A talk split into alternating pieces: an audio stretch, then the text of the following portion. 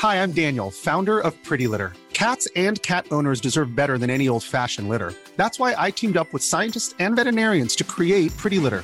Its innovative crystal formula has superior odor control and weighs up to 80% less than clay litter. Pretty Litter even monitors health by changing colors to help detect early signs of potential illness. It's the world's smartest kitty litter. Go to prettylitter.com and use code ACAST for 20% off your first order and a free cat toy. Terms and conditions apply. See site for details.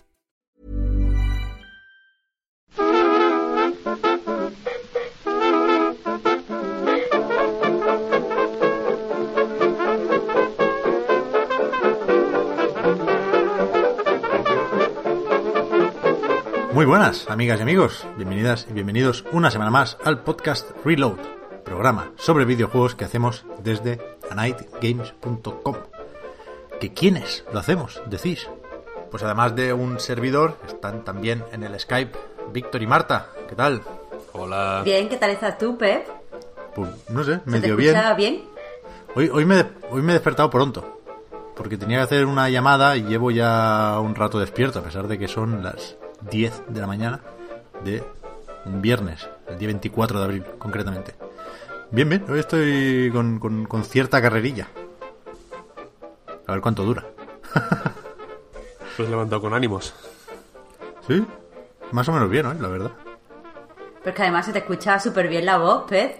No recordaba así un día que, que se te escuchara tan claro y tan, tan bien. Estamos con el hype ya, ¿eh? Esto no, no- nos va a salir mal. Es curioso, claro, eso iba a decir, que es, que es como, joder, qué buena voz, ¿no? El, digamos que el instrumento está afinado perfectamente. Eh, el, día en el que menos contenido, digamos, hay de, la historia. ¿no? Que parece esto la vida moderna, ahora de pronto. Hay poca cosa. De, la actualidad, digamos, que es una de las...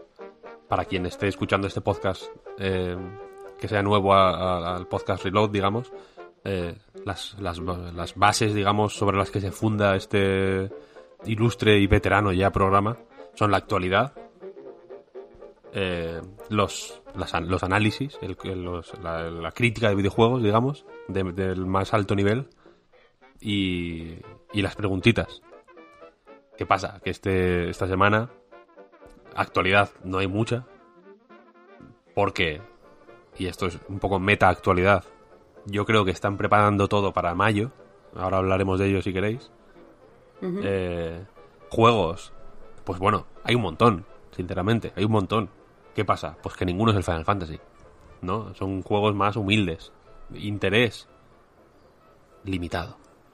Valor. Pero bueno. Valor. Valor. Máximo. Del, digamos. Son juegos valiosos como el que más. Más que Final Fantasy, incluso. Sí, hombre. ¿Qué pasa?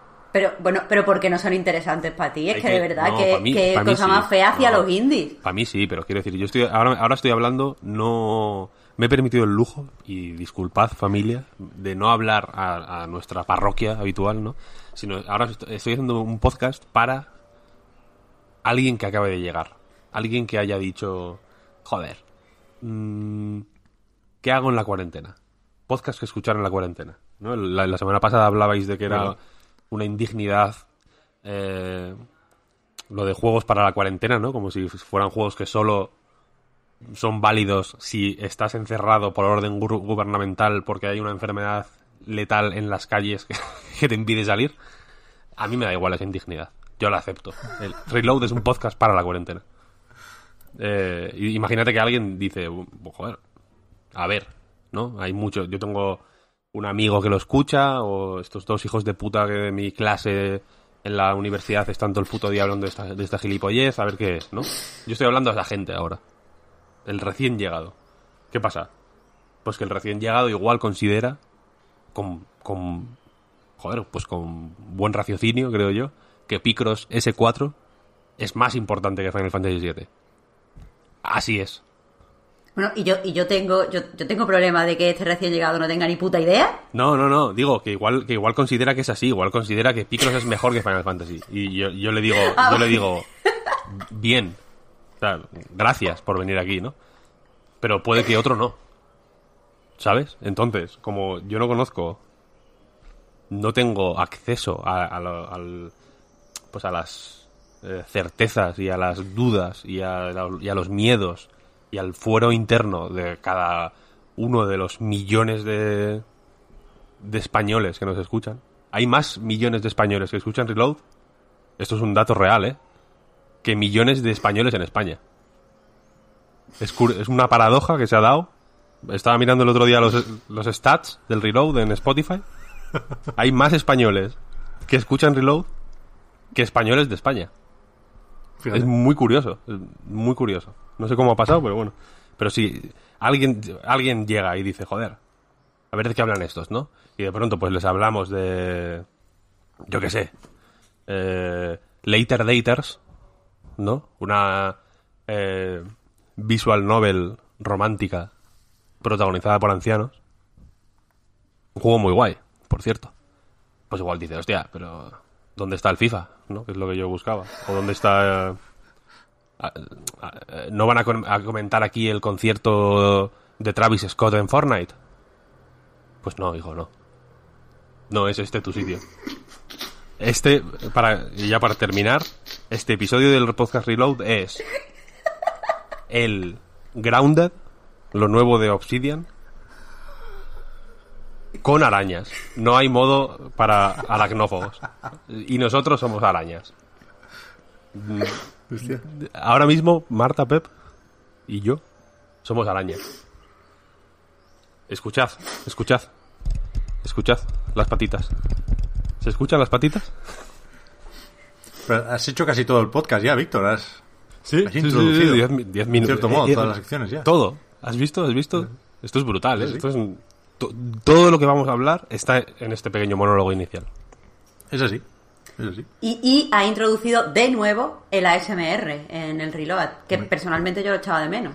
Sí, tengo que, tengo, que, tengo que volver ahí.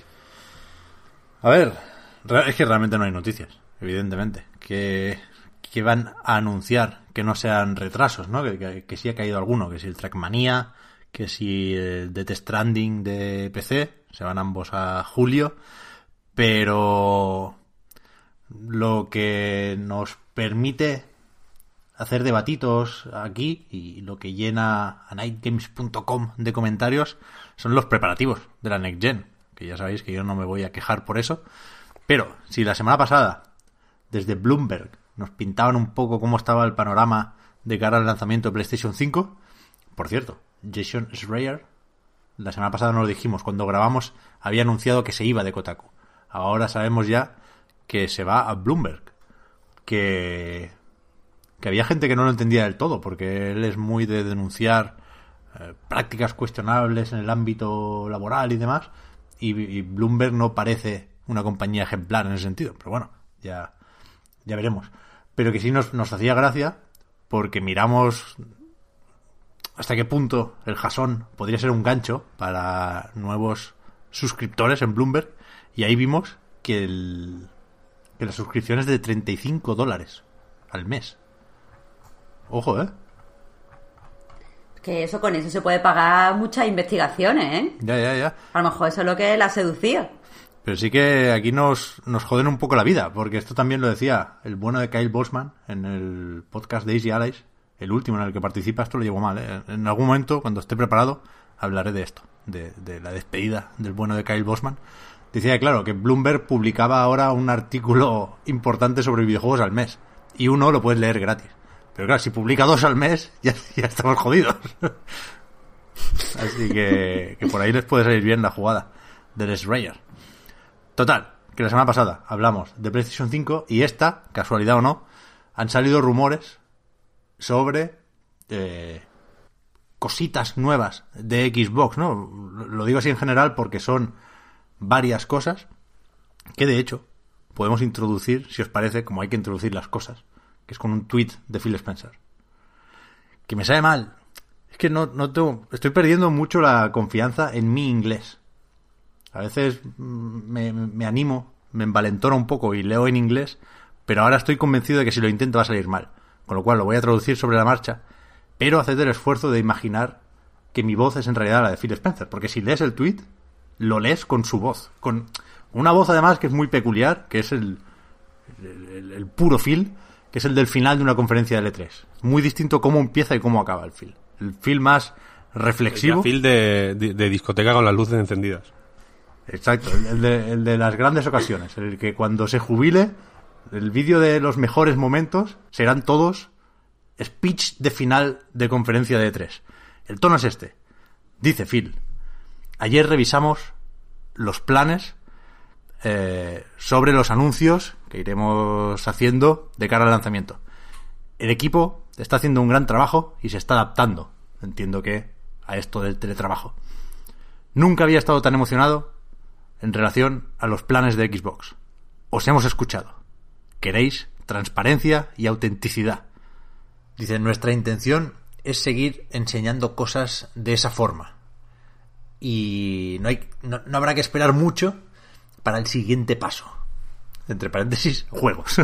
Como que la retórica tiene sus límites también, ¿no? Y, hay, que aclarar que hablamos de Halo y de Fable.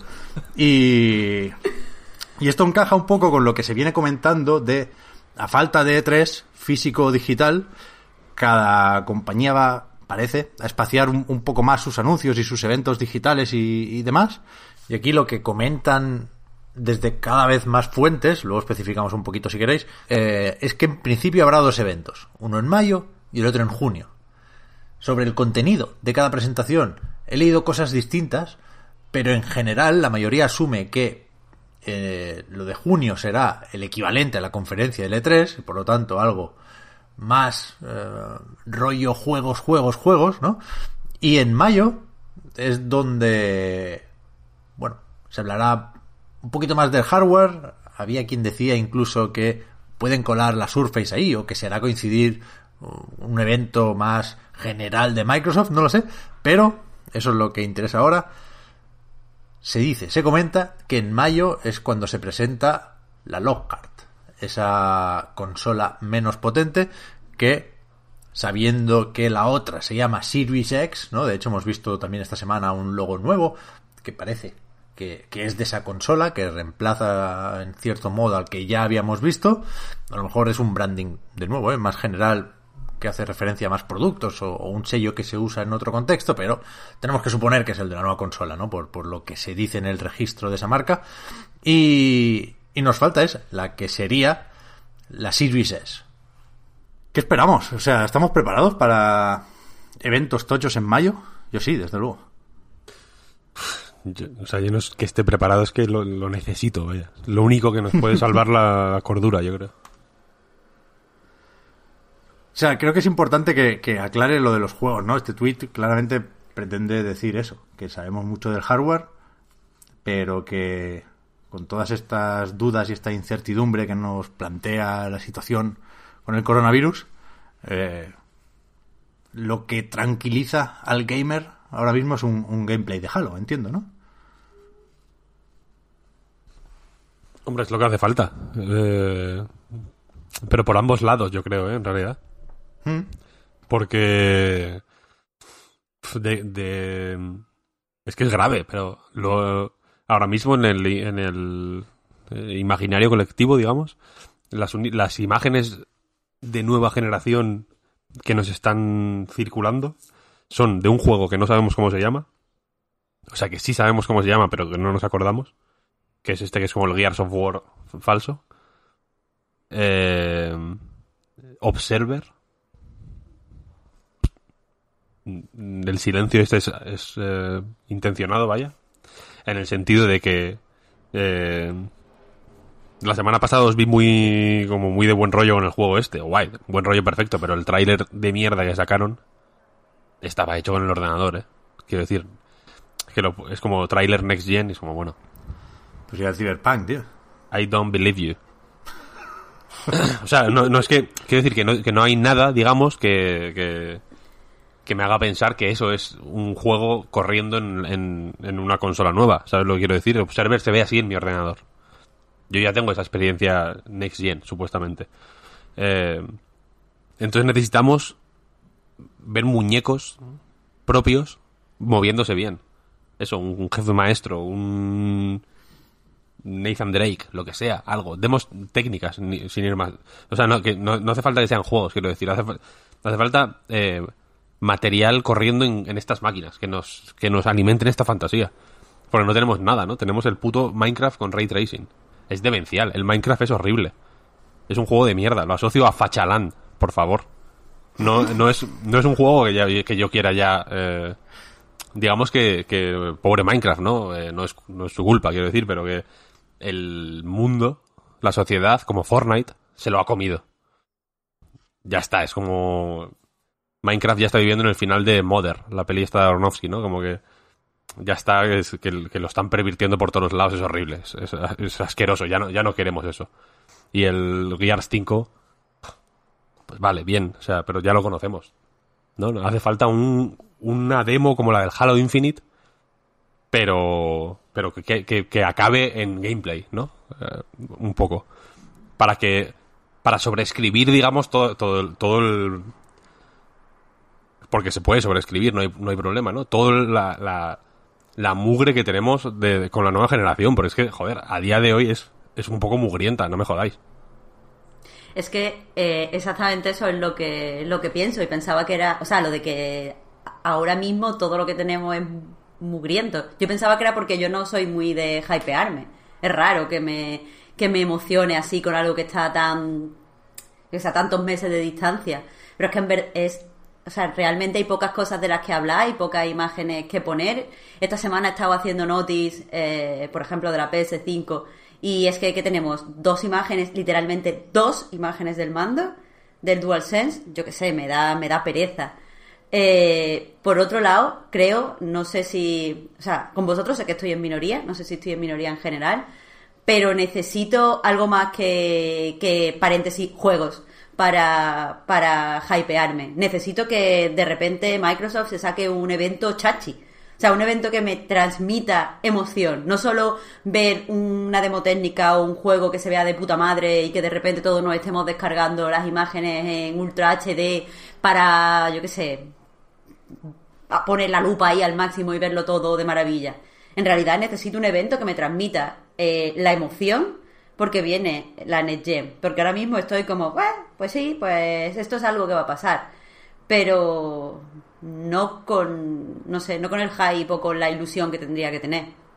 Y confío en los eventos para hacer eso. Eh, sé que es difícil en un evento digital, o sea, eh, porque evidentemente no va a tener un público jaleando, si meten eh, palmas o risas falsas va a ser todavía peor. Eh, es, es difícil eh, plantear eso. Pero, pero si no pone, o sea, si solo enseñan cosas guapas, o sea, un- un- una cosa que se vea bien y que esté guapa, pero no me transmiten eso eh, en el evento, la verdad es que no, no me hace mucha ilusión. Voy a seguir en el team mugriento. Es que realmente, es que llevo todo este rato, desde que lo has dicho, Víctor, que primero pensaba que te referías al Godfall y después me he acordado que no, que hablabas del de People Can Fly. Llevo desde entonces intentando recordar, sin mirar, sin hacer trampas, cómo se llama el juego, y no me sale. Igual. O sea, no lo digo. Y. Joder, ya sé que suena faltoso, ¿no? En realidad, no quiero. Para el, el oyente medio que no sabe qué es Reload, no.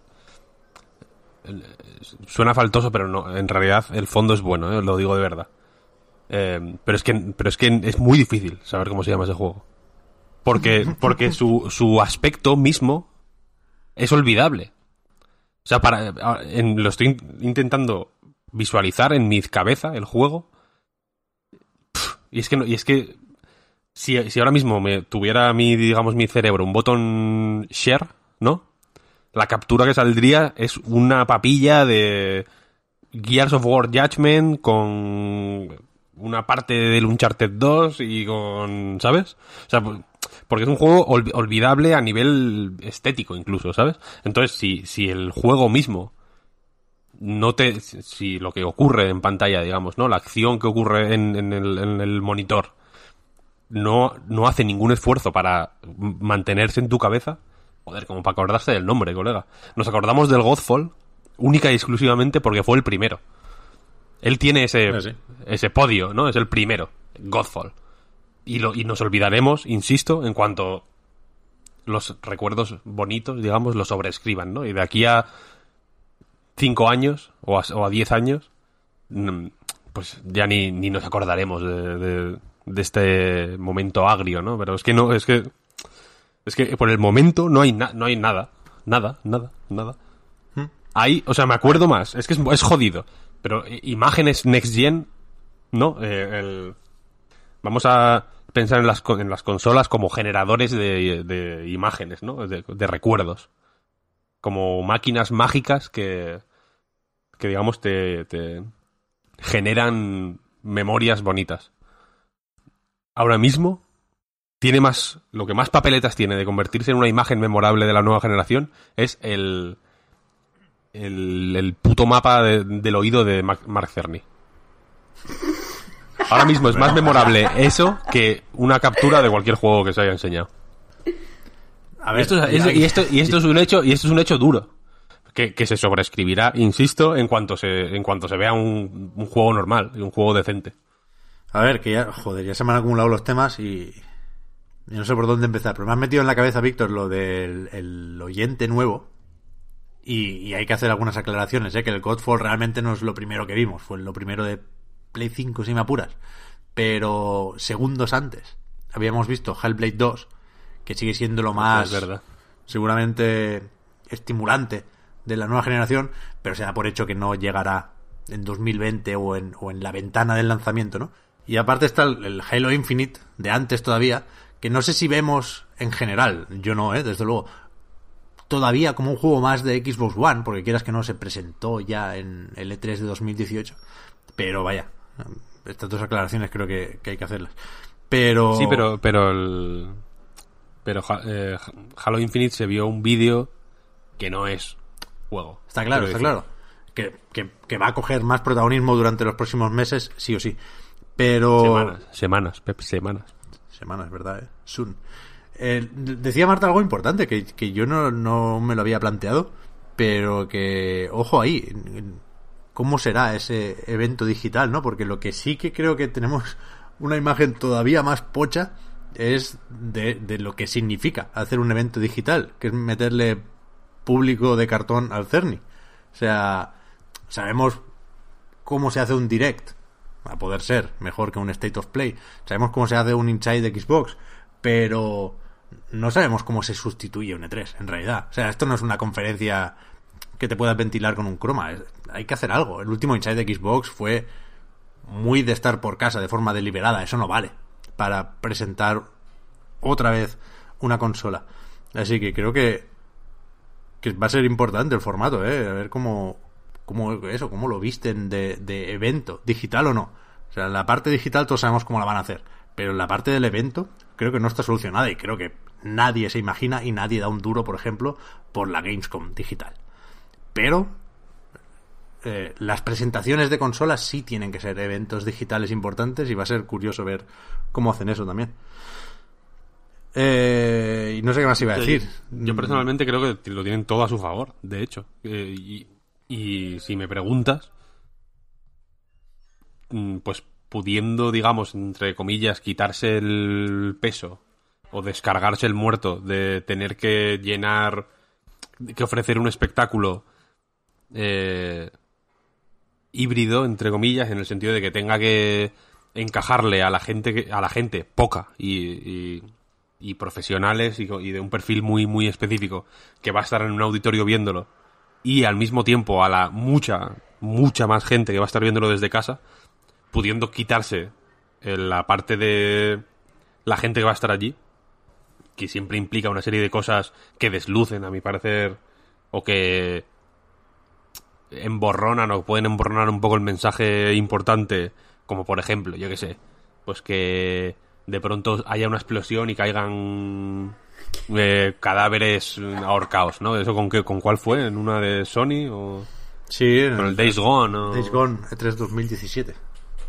con el Days Gone, ¿no? Que de pronto o con el o con el Call of Duty me acuerdo una vez que de pronto empezaron a sonar como disparos. Sí, que sí, fue como, eh. mira, me cago en tu puta madre. Que, que- Ese mismo año, yo estaba ahí, me asusté bastante. 2017 esto fue, fue, fue- es muy- claro, claro, la gente de fuera que estábamos, mucha gente se asustó, ¿no? La gente de fuera que estábamos, eh, yo cuando voy a Estados Unidos, pues a ver, no te voy a decir que esté todo el día mm, asustado, pero estoy en un ambiente en el que sé que hay armas de fuego cerca. Entonces, Tengo la certeza. Ahora pues yo que sé, igual de pronto mi vecino de al lado es mm, eh, yihadista, yo que sé, y tiene ahí un lanzacohetes, no lo sé. Pero eh, se da por supuesto que no, pero en Estados Unidos eh, eh, ves armas por la calle, ¿no? Ves a gente con pistolas y todo. Es como el puto este. Y de pronto empe- empezaron a sonar, a sonar disparos de una manera... Pero tiros fuertes, ¿eh? O sea, una cosa que no parecía... Nada daba a entender que era un espectáculo, ¿no? Fue como súper inesperado para un Call of Duty. Y fue como, me cago en tu puta madre, tío, qué susto. Pero eso, que quitándote esas paridas, que al final son paridas que, que se disfrutan al 100%, yo creo, solo si estás allí. Y que es, y que es un pifostio, y que, y, digamos, la realización para que ese tipo de espectáculo se vea guay en casa es, es, mu- es un pifostio, ¿no? Es de, es de- televisión, vaya. Eh, entonces, quitándose todo eso, yo creo que pues, se puede montar un.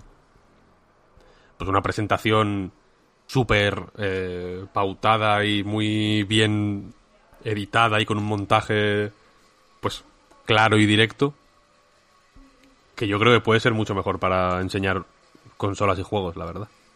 Eh, eh, a ver, Víctor, estoy contigo de acuerdo en parte. Quiero decir, eh, si quitas eso, es cierto que, que la comunicación puede ser más eficiente. Desde luego, eh, el no estar en directo, el no tener público, el tenerlo todo, el poder planificarlo todo y saber exactamente cómo se va a ver, pues hace que puedas contar más cosas en menos tiempo, enseñar mejor, no dejar ningún espacio a, pues, a im- imperfecciones o, cosas que no queden bien, bien contadas y bien establecidas.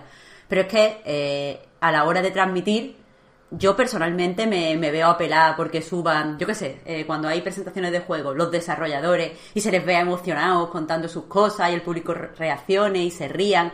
A mí ese tipo de, de interacción me, me llega. Evidentemente no me, no me emociono eh, por las presentaciones estas raras, incluso la de, por ejemplo, la de las sofás, cuando metieron a los periodistas en esta especie de granero y sonaba la música y tal.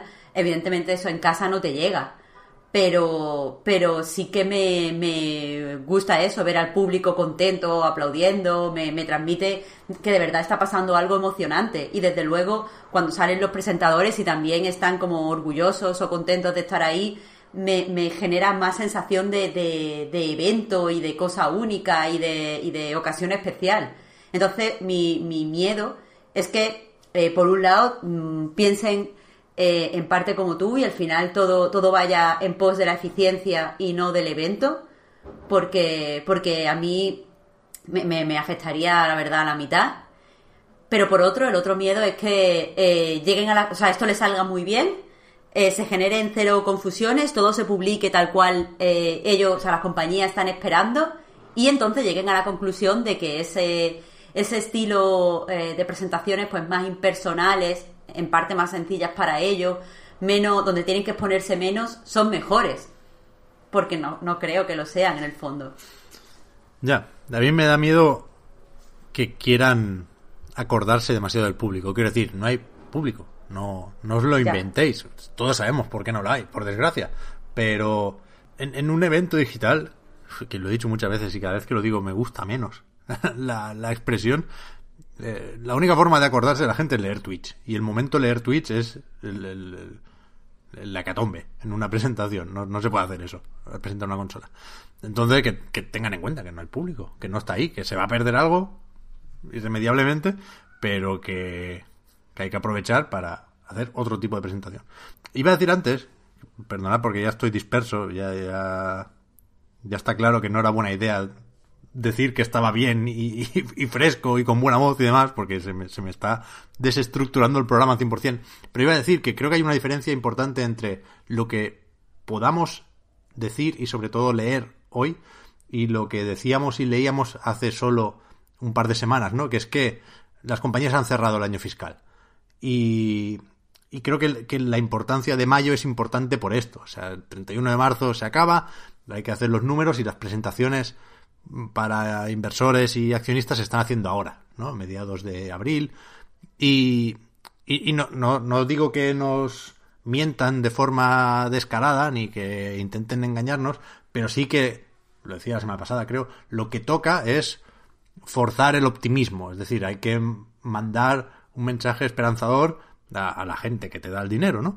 Y, en ese sentido, pues el cierre del año fiscal tiene que dar a entender que todo va a ir según lo planeado. A partir de ahora, una vez estrenamos nuevo año fiscal, ya se puede ser más realista.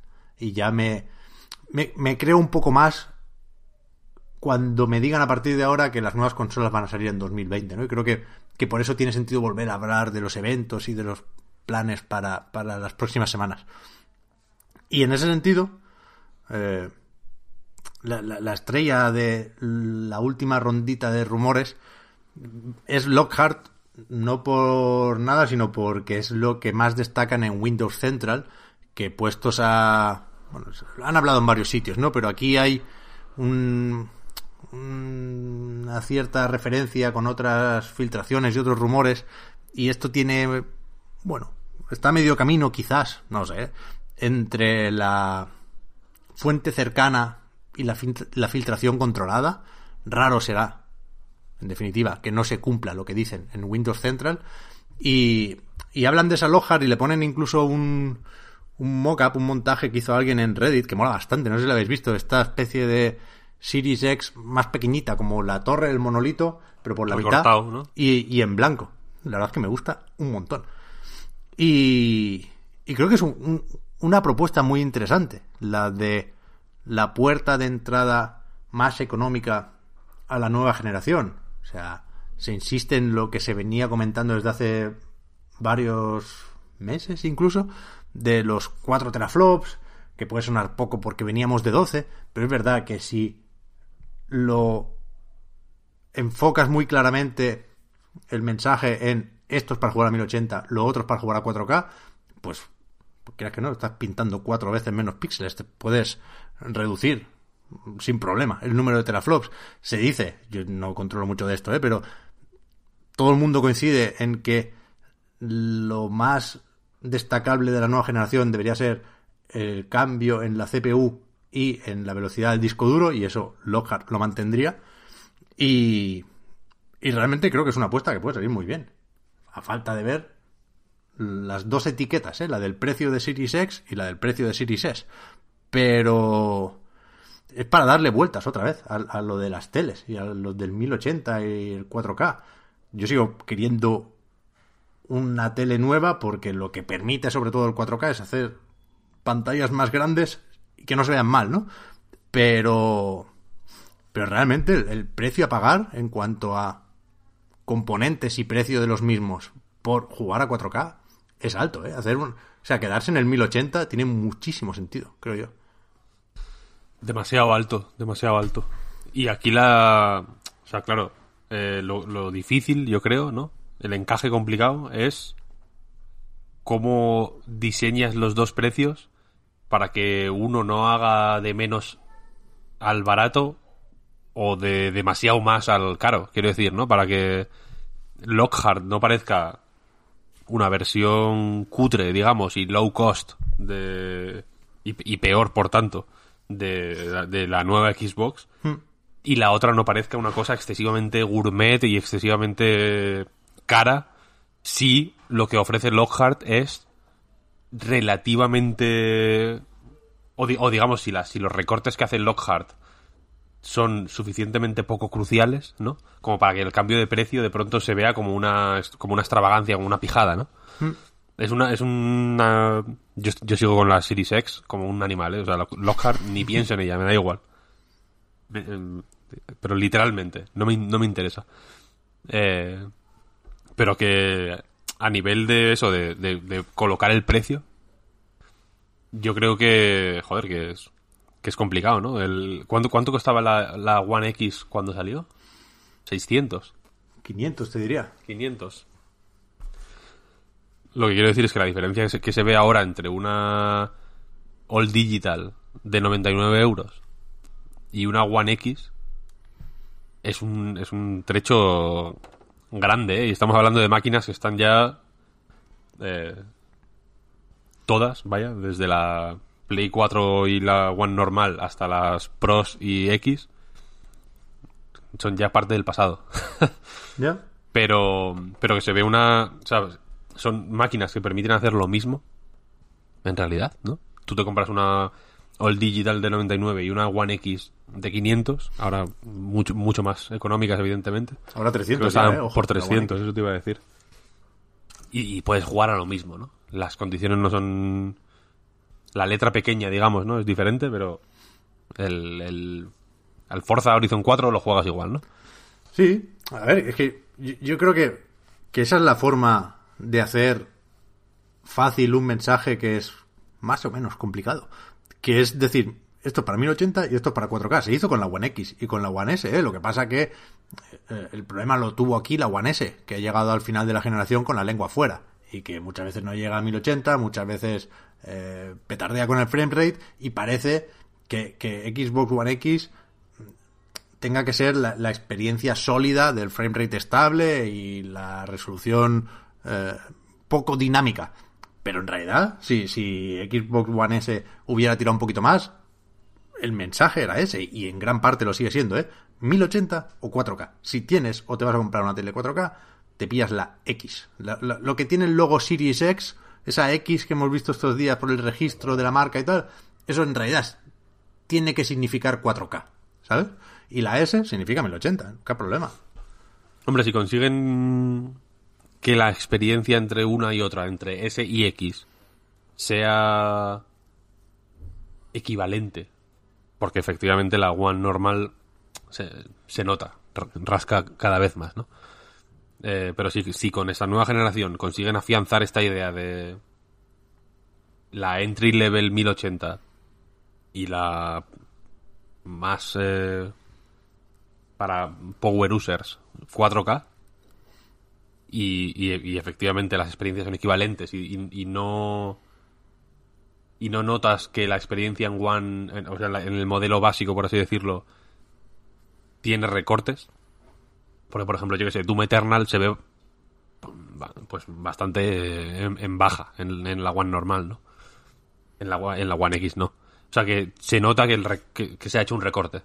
No se nota como- o sea lo que quiero decir es que si si One si, si Series X es la versión base y, y Series X es la versión mejor o, o con el plus de del, del 4K creo que sería fino fino una estrategia infalible vaya Sí, sí.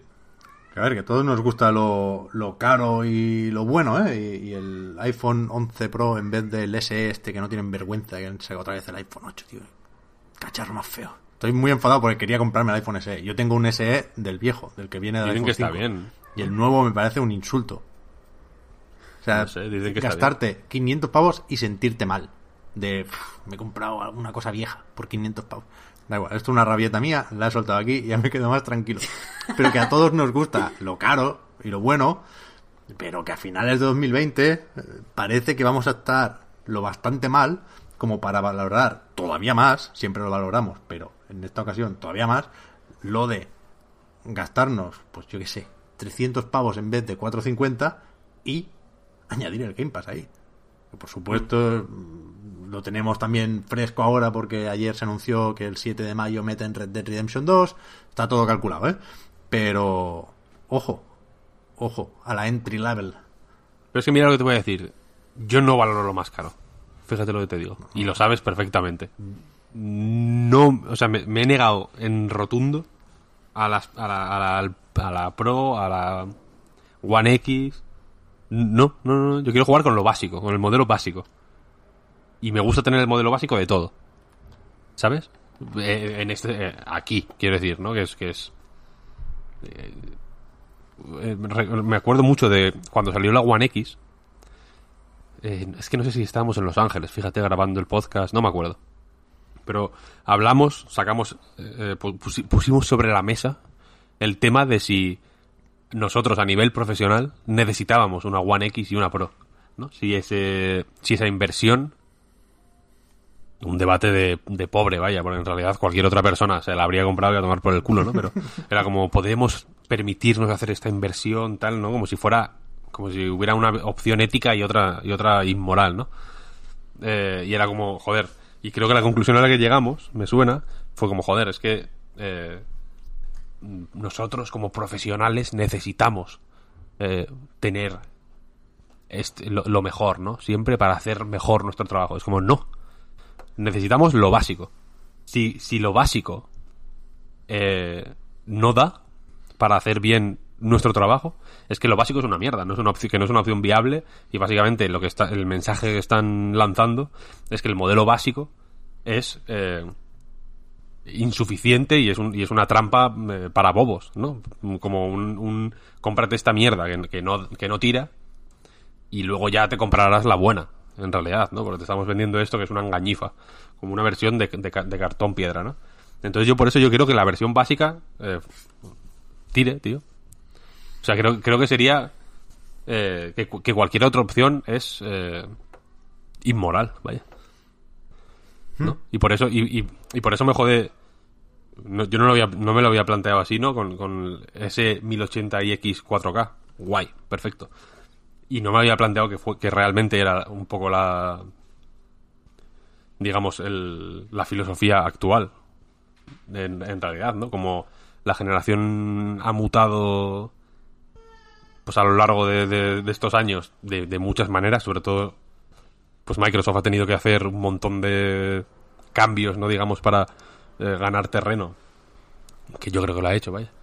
Eh, y, y, y, quizá su, su, filosofía o su mensaje principal ha cambiado, ha cambiado muchísimo más, vaya, cambió en los primeros meses de la consola y ha ido cambiando sin parar año tras año, ¿no? Eh, ¿no? Del, del TV TV Sports Sports, anda que no ha cambiado la cosa, ¿no? Parece que fue hace un millón de años y en realidad no fue hace tanto. Eh, pero si se consigue que la única diferencia sea el 4K, que es lo realmente inaccesible para la mayoría, porque una tele 4K, yo cuando cada vez que tú me dices en plan, hostia, mm, hay teles 4K baratas, yo pienso, coño, que, qué guay, ¿no? Por fin una tele 4K barata y de pronto me dices 1500 euros. Como, pero bueno, no. ¿A dónde vas? En el último Black Friday me enseñaste una tele 4K barata, que creo que eran como 1.300 euros. Bueno, pues estaría rebajada, son 65 pulgadas, es que Puta va subiendo. Y aquí está la más cosa de mala. Más en, de 300 euros no puede costar una tele. En Estados más de 300 Unidos, euros. En Estados Unidos hay, hay modelos muy recomendables de, de, ¿cómo es? De Creative Life, TCL. Hay como una que es la que sale siempre de... Si te quieres gastar 500 pavos, esta es la tele equilibrada entre el input lag, la calidad de imagen y tal. El otro día leí que, están sobre un 30% de teles 4K ya en Estados Unidos, del parque de teles. Es una barbaridad. Me sorprende que sea así, ¿eh? igual lo leí mal, pero que que ojo, yo me niego a, a, empezar a pensar, como decías Víctor, en las revisiones de PlayStation 5 y la nueva Xbox. Con lo cual yo me pongo en la situación de, vale, si apuestas por 1080, tienes que quedarte aquí seis años. No sé si va a ser mucho, ¿eh? Que las cosas van cambiando y ya iremos viendo, ¿eh? Pues no Pero... sé decirte. A ver, que, que sé que, que mmm, es desviado un poco del tema y entiendo que, que nos metemos eh, en estos pozos porque eh, por la forma, y no lo digo de manera negativa, que tiene Pep de acercarse a los videojuegos, pero es que de verdad eh, eh, cuando, cuando nos quedamos en estas cosas, nos liamos, parece que solo existe un modelo de videojuegos que es correcto. Quiero decir, eh, que, entiendo el debate, y más aún a la, a la llegada de la nueva generación y, tal, pero es que eh, eh, es un debate que en realidad está limitado a ver los juegos triple A o los supuestos cuádruples A estos que van a llegar lo mejor posible porque tengan gráficos súper realistas y que eso es todo lo importante de cara a una nueva generación. Pero es que no creo que sea todo. Es que, es que no, no, no. O sea, por ejemplo, lo de sacar una, una versión más barata y que tenga el Game Pass o cualquier tipo de cosas, a mí me parece una opción interesante, no por lo de la, que sea perverso eh, el tener que esperar mejoras, como decía Víctor. Me parece interesante porque yo no quiero, no necesito una consola más potente o una tele mejor, porque lo que me interesan son juegos como mutaciones y yo no necesito que mutaciones se vea mejor de lo que ya se ve. Yo puedo jugar mutaciones en la pantalla chica de la suite y me sigue pareciendo eh, interesante. Eh, y, y, entiendo que, que parte, o, o, por lo menos eh, creo que parte de la apuesta de Microsoft en cierto sentido también va por os vamos a ofrecer una serie de jueguillos independientes eh, divertidos o interesantes o buenos eh, que podéis tener aquí con el Pass y no necesitáis nada más para jugarlo. Y ese tipo de jugadores existimos y, que saquen algo pensado para que no tengamos que invertir tanto en una consola que se vea de putísima madre, cuando los juegos que normalmente hacen para que se vean en ese tipo de consolas no me interesan, no, no me parece que se pueda debatir en los términos que lo estáis debatiendo. yo aquí estoy dando volteretas para intentar despejar la X en la ecuación del precio, ¿eh? Que no... Sí, sí, pero que, no, no, estoy criticando la, la, forma en la que tú te... te... Pero que, que, sí que estoy dando por hecho ciertas cosas que a lo mejor no son así. ¿eh? He dicho yo lo de 1080 y 4K porque creo que es la forma más fácil de hacer llegar el, el, el mensaje que creo que sugieren Series X y Series S, ¿eh? pero está por ahí el tema de la nube. A lo mejor lo de 1080 no es así y simplemente se reconstruye la imagen a 4K o a 8K, vete tú a saber, eh, con, con, alguna flipada en la nube. Lo de 8K ha salido en, la comunicación, tanto de Sony como de Microsoft, y a mí me parece que es mm, ponerse a correr antes de, andar. Pero vaya, que te entiendo totalmente, ¿eh, Marta? Y, y por eso digo que me parece muy atractiva la Lockhart y creo que, o sea, puede ser definitorio en, la estrategia distinta, parece, de Microsoft y, de Sony, que hasta donde sabemos PlayStation 5 solo habrá una y tiene en mente el 4K, ¿no? Y, y, seguramente se queda entre la S y la X y veremos qué implicaciones tiene eso. Pero yo estoy... O sea, me suena muy bien lo de Series S, ¿eh? Pero fíjate, yo tengo, una, tengo un apunte yo todo esto no lo digo por los AAA, sino por los indie, precisamente. Porque el tipo de cosas que debe permitir, sobre todo, eh, que las máquinas tengan pues más eh, potencia bruta, vaya, es ampliar la, la, pues la, la caja de herramientas de, de, todos los desarrolladores, en realidad. Eh, y con esto lo que quiero decir es que, guay, mutaciones en concreto, eh, pues eh, digamos que consciente de que puede llegar, de que quiere llegar hasta aquí, eh, pues llega hasta aquí y punto. Pero por ejemplo, un juego del que luego quiero hablar un poco, que es The Flower Collectors, es un juego que está castrado por no poder hacer lo que quiere hacer de una manera óptima y que se queda y que, y que, y que, y que fracasa, digamos, por no tener accesibles herramientas que, que, que, deberían ser accesibles.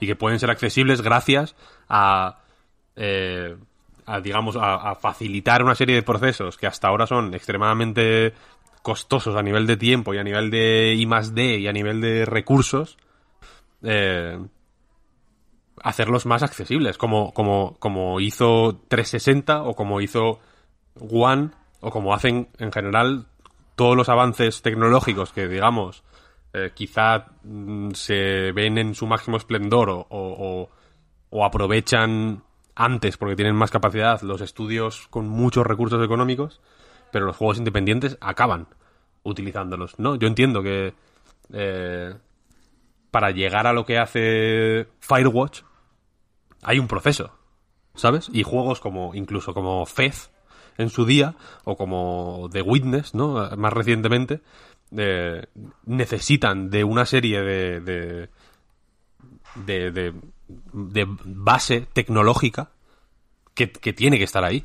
Y, y, y, y, lo que quiero decir es que no es que yo no veo los videojuegos, eh, igual esto es un problema mío, vaya, pero no veo los videojuegos como un vaso que se llene hacia arriba. Quiero decir que eh, no, que, es un error pensarlos como eh, una barra que va hacia arriba, ¿no? En plan, vale, el Last of Us es esta barra hasta arriba del todo, el 100% de la barra, por así decirlo, el Last of Us 2. Y luego el mutación es un 10% de esa barra, ¿no? Sino que son muchas barritas, ¿no? En, en, distintas eh, cosas, ¿no? El, en el sonido, en, la, en el 3D, en el 2D, en el, las animaciones, hay mil barritas, ¿no? Distintas que suben cada una en cada juego, ¿no? De una manera diferente. En probablemente en yo que sé, en Proteus, que es un juego visualmente muy simple, aun siendo 3D, pero que tiene un eh, por el tipo de estilo visual que quiere, es un juego muy que se ve muy simple visualmente, pero el sonido es más complejo que en otros, que en, que en- la mayoría de juegos en realidad. O sea, que, que su barrita de sonido, digamos, es más alta que, que pues igual que la del yo que sé, que la del Bloodborne, ¿sabes lo que quiero decir? Que igual esa barra de ese juego tan simple o, ese, ese aspecto concreto de ese juego tan en apariencia simple es más complicado que la de un juego que en global parece mucho más eh, complejo y, y seguramente en juegos mm, súper punteros o súper mm, pintones visualmente pues haya cosas muy simples en realidad a nivel de de, de ejecución ¿no?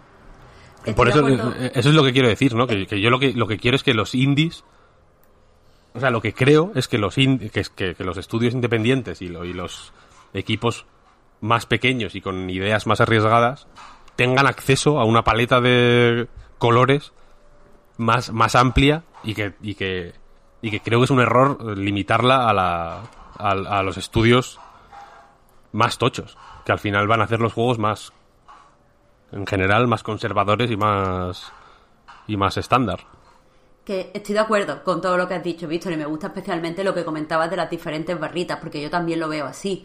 Pero el problema que, que creo que está aquí de base es que eh, siempre se, se me- o sea, entiendo que mejorar las tecnologías en plural eh, mm, en todos los sentidos democratiza eh, tecnologías anteriores o las hace más accesibles para lo- los estudios pequeños. Entonces, en general, pues sí, está guay, es correcto. El problema es que creo que la, la cantidad de barritas disminuye, que estamos haciendo el campo de las tecnologías más estrecho. Quiero decir, hay un montón de juegos eh, que sí, que si- mm, independientes, que si hubieran tenido, y quizá esto suena locura, pero de verdad que lo, que lo pienso, las opciones que, que daba, por ejemplo, 3DS para hacer juegos, hubieran podido hacer cosas guay y tenías tecnologías que no se, sean, o sea, formas de jugar, eh, eh, instrumentos que, las- la mayoría de consolas ya pasan porque los AAA, por lo que dice, porque son más conservadores, los ignoran. Pero realmente, lo decíamos la semana pasada, es divertido jugar soplando. Está, está diver tener esa opción. Y a lo mejor hay juegos indies que podían haber aprovechado eso, pero no lo van a aprovechar porque al final las consolas siempre eh, mejoran las tecnologías en el sentido que necesitan mejorarlas los juegos que, y, generalizo aquí eh, simplemente por, por avanzar en la conversación, pero bueno, en el sentido que, que necesitan avanzar a los juegos que solo necesitan verse bien y decir, guau, qué guapo, qué bien se ve, qué realista. Y están dejando otras muchas tecnologías eh, atrás. Y, y en- en mi opinión, aunque están democratizando muchas cosas, como comentaban, están cerrando el campo de posibilidades que los juegos podrían, podrían tener. Eh, eh, sobre todo en el campo de la diversión. No a lo mejor de, la seriedad y la forma de contar historias y, y- la, la parte visual, porque es cierto que, que cada uno, o sea, que, que se pueden hacer innovaciones en todos los sentidos y Firewall necesita, como tú decías, una evolución. Pero en otros campos, sí, nos estamos quedando sin herramientas. Y, y por eso no me gusta eh, este tipo de debate, porque solo, solo hace limitar aún más, o sea, hace como, como que la gente solo se fije en unas ciertas cosas como eh, señal de avance y no en otras. Yo creo que, que no sé, la 3DS tenía unos avances interesantes que, que se perdieron. Eh, Switch tiene una serie de cosas que han salido peor o mejor, y no me meto ahí, que se van a perder porque al final solo nos fijamos en lo mismo. Mira, fí- fíjate lo que te voy a decir, que lo de la 3DS de soplar, estando de acuerdo, es la hostia, increíble. Eh, y, en, y en... Yo diría que hasta en Wii U había algún juego que se podía soplar. O sea, el momento de soplar y ver cómo una ruleta se mueve ahí en plan como que estás soplando tú es increíble, lo entiendo, me mola. Pero, pero eso, no es, eso no es ninguna tecnología, eso es un micrófono. O sea, la- el, el soplar de la 3DS creo que funciona cuando se satura el micrófono. Es cierto. Eh, considera que estás soplando, ¿no? Porque es el único ruido. Porque, o sea, si le gritas, animo a cualquiera a hacer la prueba, porque yo lo hice. Si en la 3DS, si gritas al micrófono, te lo cuenta como si estás soplando. Entonces, eso es una, eso es una cuestión que en PC, por ejemplo, eh, se puede hacer. En realidad, ¿no? Todo el mundo tiene un micrófono.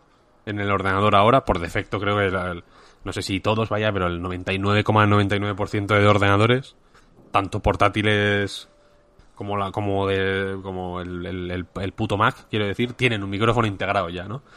Eh, y de hecho esta misma semana salió un juego, ¿cómo se llama? Sound Sound Soundscape o no, no sé, Sound no sé qué. En Steam está, que es como una especie de programa de meditación, no sé cómo llamarlo. Como una te lo venden como que es una, un simulador de, de inducir con estados de conciencia alterados y no sé qué hostias, ¿no? Que se controla con la voz. Y que básicamente es, pues, eh, como estos programas ecualizadores del Windows Media Player, ¿no? Que te, que te generan una serie de ondas y de hostias en 3D y de imágenes, ¿no? En base a tu voz. Eh, y si eso no se usa, yo entiendo que también es porque, pues yo que sé, alguien te podrá decir, vale, pero es que una persona discapacitada igual no puede soplar de pronto. O, o alguien que no le funciona el micrófono o que no tiene micrófono, eh, no le funciona el, el, rollo de soplar, ¿no? Hay, hay un... Que, que son maneras de jugar que, que limitan también por otro lado. Yo entiendo que está guay explorar los, los límites de las cosas. El otro día lo dije, yo creo que se entendió medio en broma, pero lo decía moderadamente en serio, vaya. Lo de qué pasaría si jugáramos con el mando del revés, ¿no? Con el mando cogido de esta manera en vez de, la estándar, ¿no? También creo que se puede jugar de muchísimas maneras. A mí, por ejemplo, las guitarras del Guitar Hero y las mierdas del DJ Hero y todo eso me molaban mucho porque son métodos de control eh, estrafalarios y que permiten maneras de jugar muy distintas. El Guitar Hero se, puede, se podría jugar sin duda con un mando. Si lo adaptan perfectamente y sería el mismo juego, ¿no? Digamos, la mecánica sería la misma. De pulsa tal botón en tal momento. Hatsune Miku es eso, ¿no? Es, es pulsar tal botón siguiendo el ritmo. Pero no sería Guitar Hero. Guitar Hero es espectacular porque, eh, por su manera de jugar, evidentemente, crea un círculo mágico distinto, ¿no? Por así decirlo. El círculo mágico ya no es estoy siguiendo el ritmo, sino es soy una puta estrella del rock. Es increíble, ¿no? De pronto. Y, o, hmm. DJ Hero también te, te, mete en otro flow absolutamente distinto y es, y es fantástico. Y, y, de verdad que creo que, que, está guay eh, apostar por maneras diferentes de, de, jugar. Pero, pero, pero creo que son debates diferentes, simplemente. Claro, claro, pero es que precisamente lo que quería decir es que la forma en la que hablamos de, los juegos siempre y, controlando la nueva generación solo en cuestión de que se vea mejor y tenga más potencia y sea más rápida, en parte eh, pues, pues hace eso, que, nosotros mismos limitemos la, versión que eh, la, visión que tenemos de lo que pueden hacer los videojuegos. O sea, no me parece debates tan diferentes cuando eh, de aquí a unos meses lo único que vamos a hablar es, de lo bien que se ve y mm, qué resolución tiene y qué rápido va. Y de lo otro en realidad no hablamos nunca. Por eso quiero... Hablamos constantemente, Marta, nosotros. Por favor, si llevamos cinco meses diciendo que los juegos que se han enseñado son una puta mierda hasta ahora. ¿No? Bueno, lo he dicho hace diez minutos. No sé, no, no lo veo tan así. Yo, yo sigo pensando, o sea, y, y quizá pues puede ser prejuicio mío en relación a, a cómo percibo la comunidad de videojuegos. Pero sí que eso, tengo la sensación de que eh, está muy claro lo que es un juegazo y las cosas que tiene que tener un juegazo y a dónde tiene que apuntar y se nos están perdiendo ideacas y sensaciones como la que comentabas del Guitar Hero con la que estoy absolutamente de acuerdo. Es que, joder, no puedo hablar todavía de él, pero la semana que viene sale un juego, para mí el mejor juego del año, ahora mismo, no puedo hablar de él todavía, pero ese juego condensa, recordádmelo la semana que viene. Ese juego, en ese juego se junta lo mejor de sentir cosas diferentes a, a las que proponen el 99% de los juegos mainstream con las bondades de, de, la potencia bruta, vaya. incluso la, necesidad de tener una potencia bruta máxima para no, para no, para no ver el techo demasiado cerca. Es increíble. Ya hablaremos, ya hablaremos.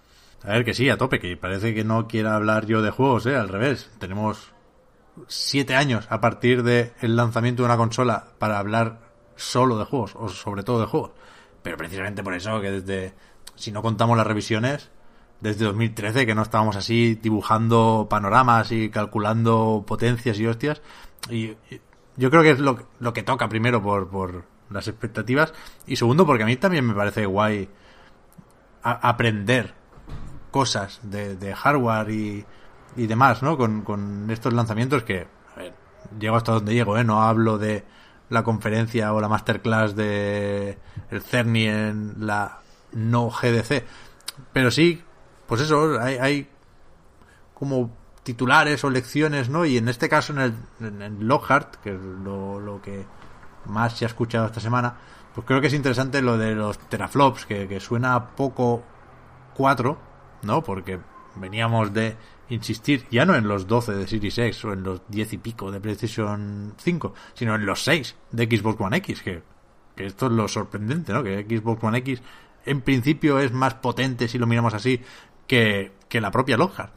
Pero está el tema de, de, eso, del disco duro, del procesador, que es lo que en principio debería permitir tirar más a menudo hacia los 60 frames y, y, es, es, guay, vaya, aprender estas cosillas y cambiar planteamientos y, y, a mí la conclusión, que puede ser solo mía, ¿eh? a lo mejor me he flipado yo con lo de los 4K, pero que, que creo que aquí es interesante tener en cuenta eso, el esfuerzo que supone pasar de 1080 a 4K, que es algo que ya llevamos haciendo un tiempo, ¿eh? pero aún así a mí me sorprende el esfuerzo y veremos, creo que de nuevo, esta es la clave del asunto, hasta qué punto recortar en eso y poco más, en resolución y poco más, te permite bajar mucho el precio de la consola.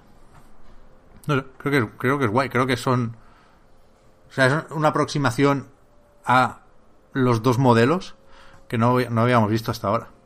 Porque no estábamos en el punto en el que estamos ahora con, con las teles y los monitores, ¿eh?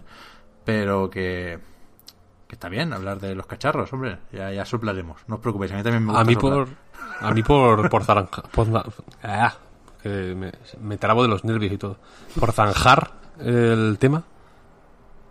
Para que veas, Marta, lo importante que es el hardware. Yo ahora vivo con un miedo.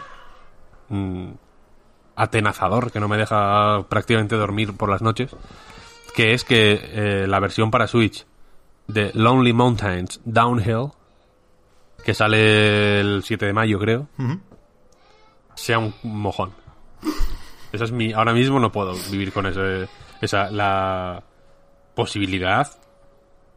Pues bueno, no voy a decir que, no voy a decir certeza, pero voy a decir posibilidad no remota, desde luego, de que sea un mojón, de que el frame rate sea un sea más bajo, de que petardee, de que la resolución sea un poco mierder, ¿no? De que el efecto este tilt shift que tiene y los reflejitos del agua y estas polladitas, que tampoco son cosas high end, ¿no? De, de, de gráficos de videojuegos. Lonely Mountains no se puede decir que es eh, en lo que piensas cuando piensas en juegos punteros, ¿no? Pero la posibilidad de que en Switch vaya mal, ya me toca los huevos. Me, me, me duele, me duele, sinceramente, porque creo que, no que nadie lo merece. Ni, ni el juego, que es la hostia, increíble. Si lo podéis jugar, eh, está en el Game Pass. Go for it. Si no, si no tenéis el Game Pass, comprad el juego, es la hostia, está increíble. Ni el estudio, que son dos chavales de Berlín, parecen majetes, no sé. ¿Está bien? Ni yo. a título personal, quiero decir. Ni, no, no, merezco pasar por ese drama. Ni, ni, ni, ni, ni tú, Pep, ni tú, Marta. Que, que, de, que, que, deberíais disfrutar de ese juego. En Switch, tirados en el sofá. Como, como se disfruta de un buen Picross. ¿Ha habido un, un amago aquí de enlace, Víctor, o qué? No, no, no, no, no. Vale, vale, digo, vale. que es que es que yo ayer estaba tirado en el sofá jugando al Picross y joder, lo disfruté mucho. Entonces, ese tipo de disfrute eh, a eso me refiero, ¿no? Que, la, que ahí se ve por, por, poner ejemplos explícitos de dónde de dónde está eh, lo jodido de la stretchef, ¿no? En, en que en que en, en conseguir que juegos que van guay en otras consolas y que no son para, para nada sospechosos de, de AAA eh, no puedan funcionar bien en Switch. Porque conseguir que funcionen bien en Switch se convierte, irónicamente, en, en un lujo que solo se puede permitir Bethesda. ¿No? De pronto, pagando, pagando un desarrollo de un año a un estudio especializado para que hagan un port de, del Doom, por ejemplo, ¿no? O como hacen por muchos estudios, están recurriendo a eso, ¿no? Larian lo hizo con el Divinity, con Bleedworks. Se co- convierten el port a Switch, que debería ser, y lo siento, haters, pero es así, por ley obligatorio, porque la verdad es que se juega muy bien en la Switch, es muy cómoda, es, muy, es, fetén. Eh, lo convierten en un lujo de pronto, ¿sabes? Por estrechez.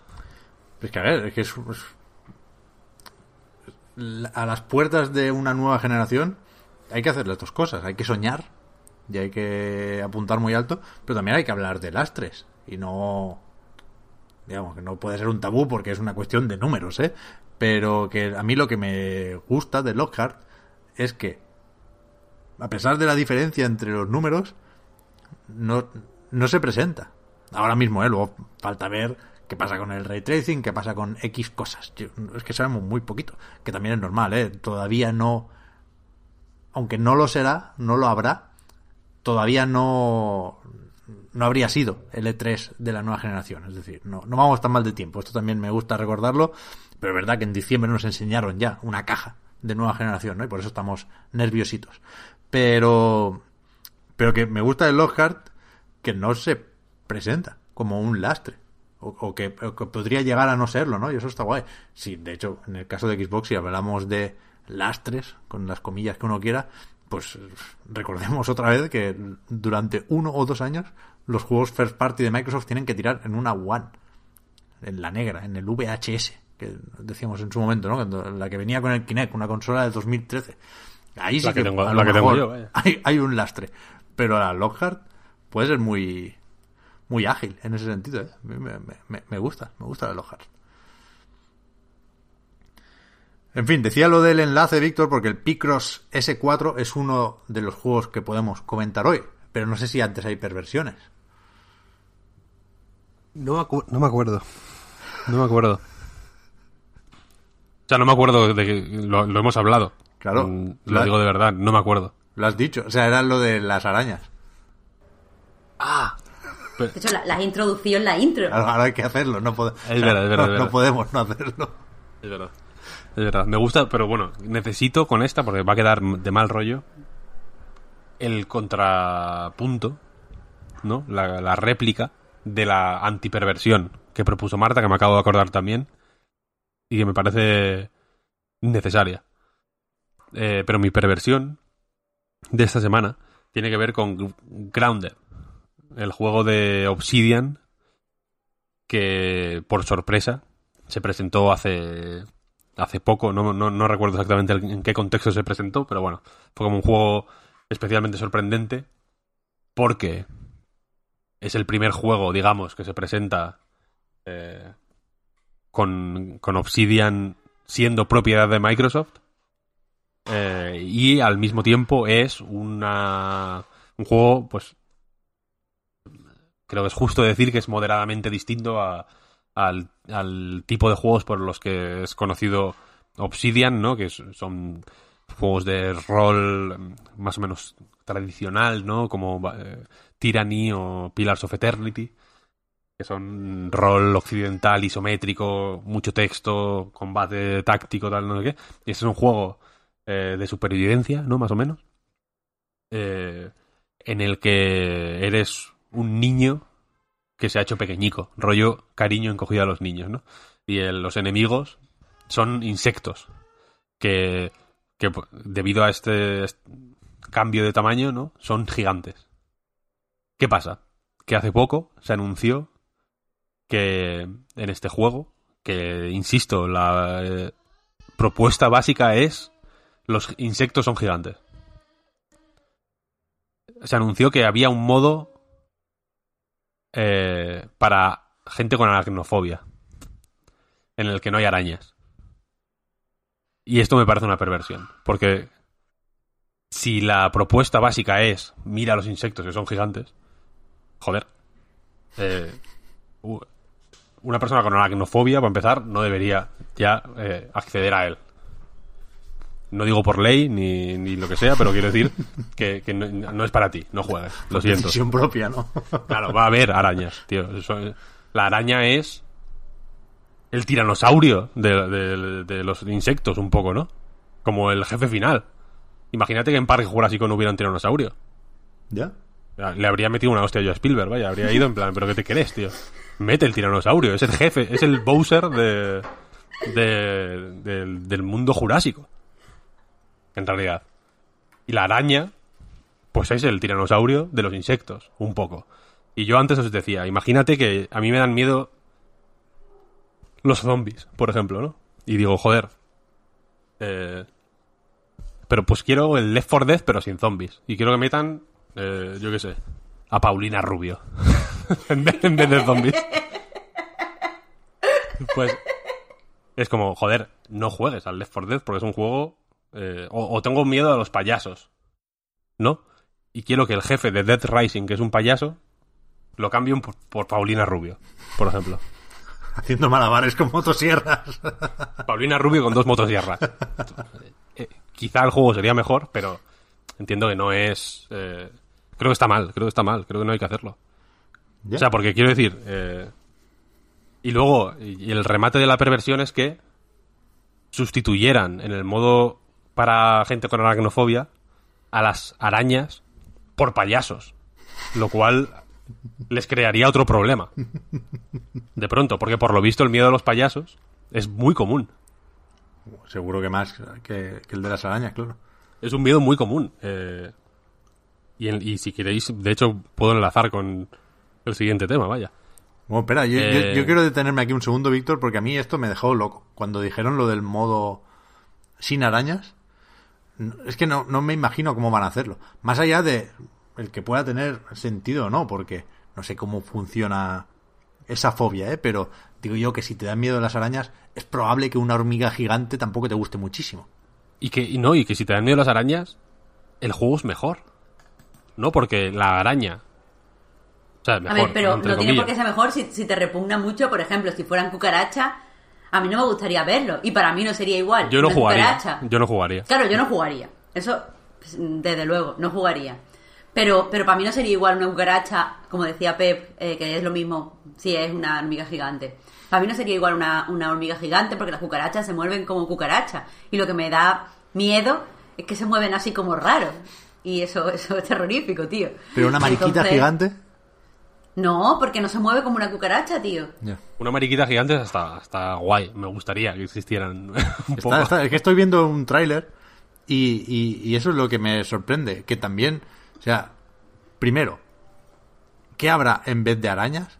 Porque entiendo que tiene que ser algo que se pueda sustituir sin cambiar el juego, ¿no? Otros jugadores van a ver una araña donde tú tienes que ver otra cosa. Entonces las cajas de impacto y demás tienen que ser las mismas. No, no, no me imagino cómo carajo lo van a hacer.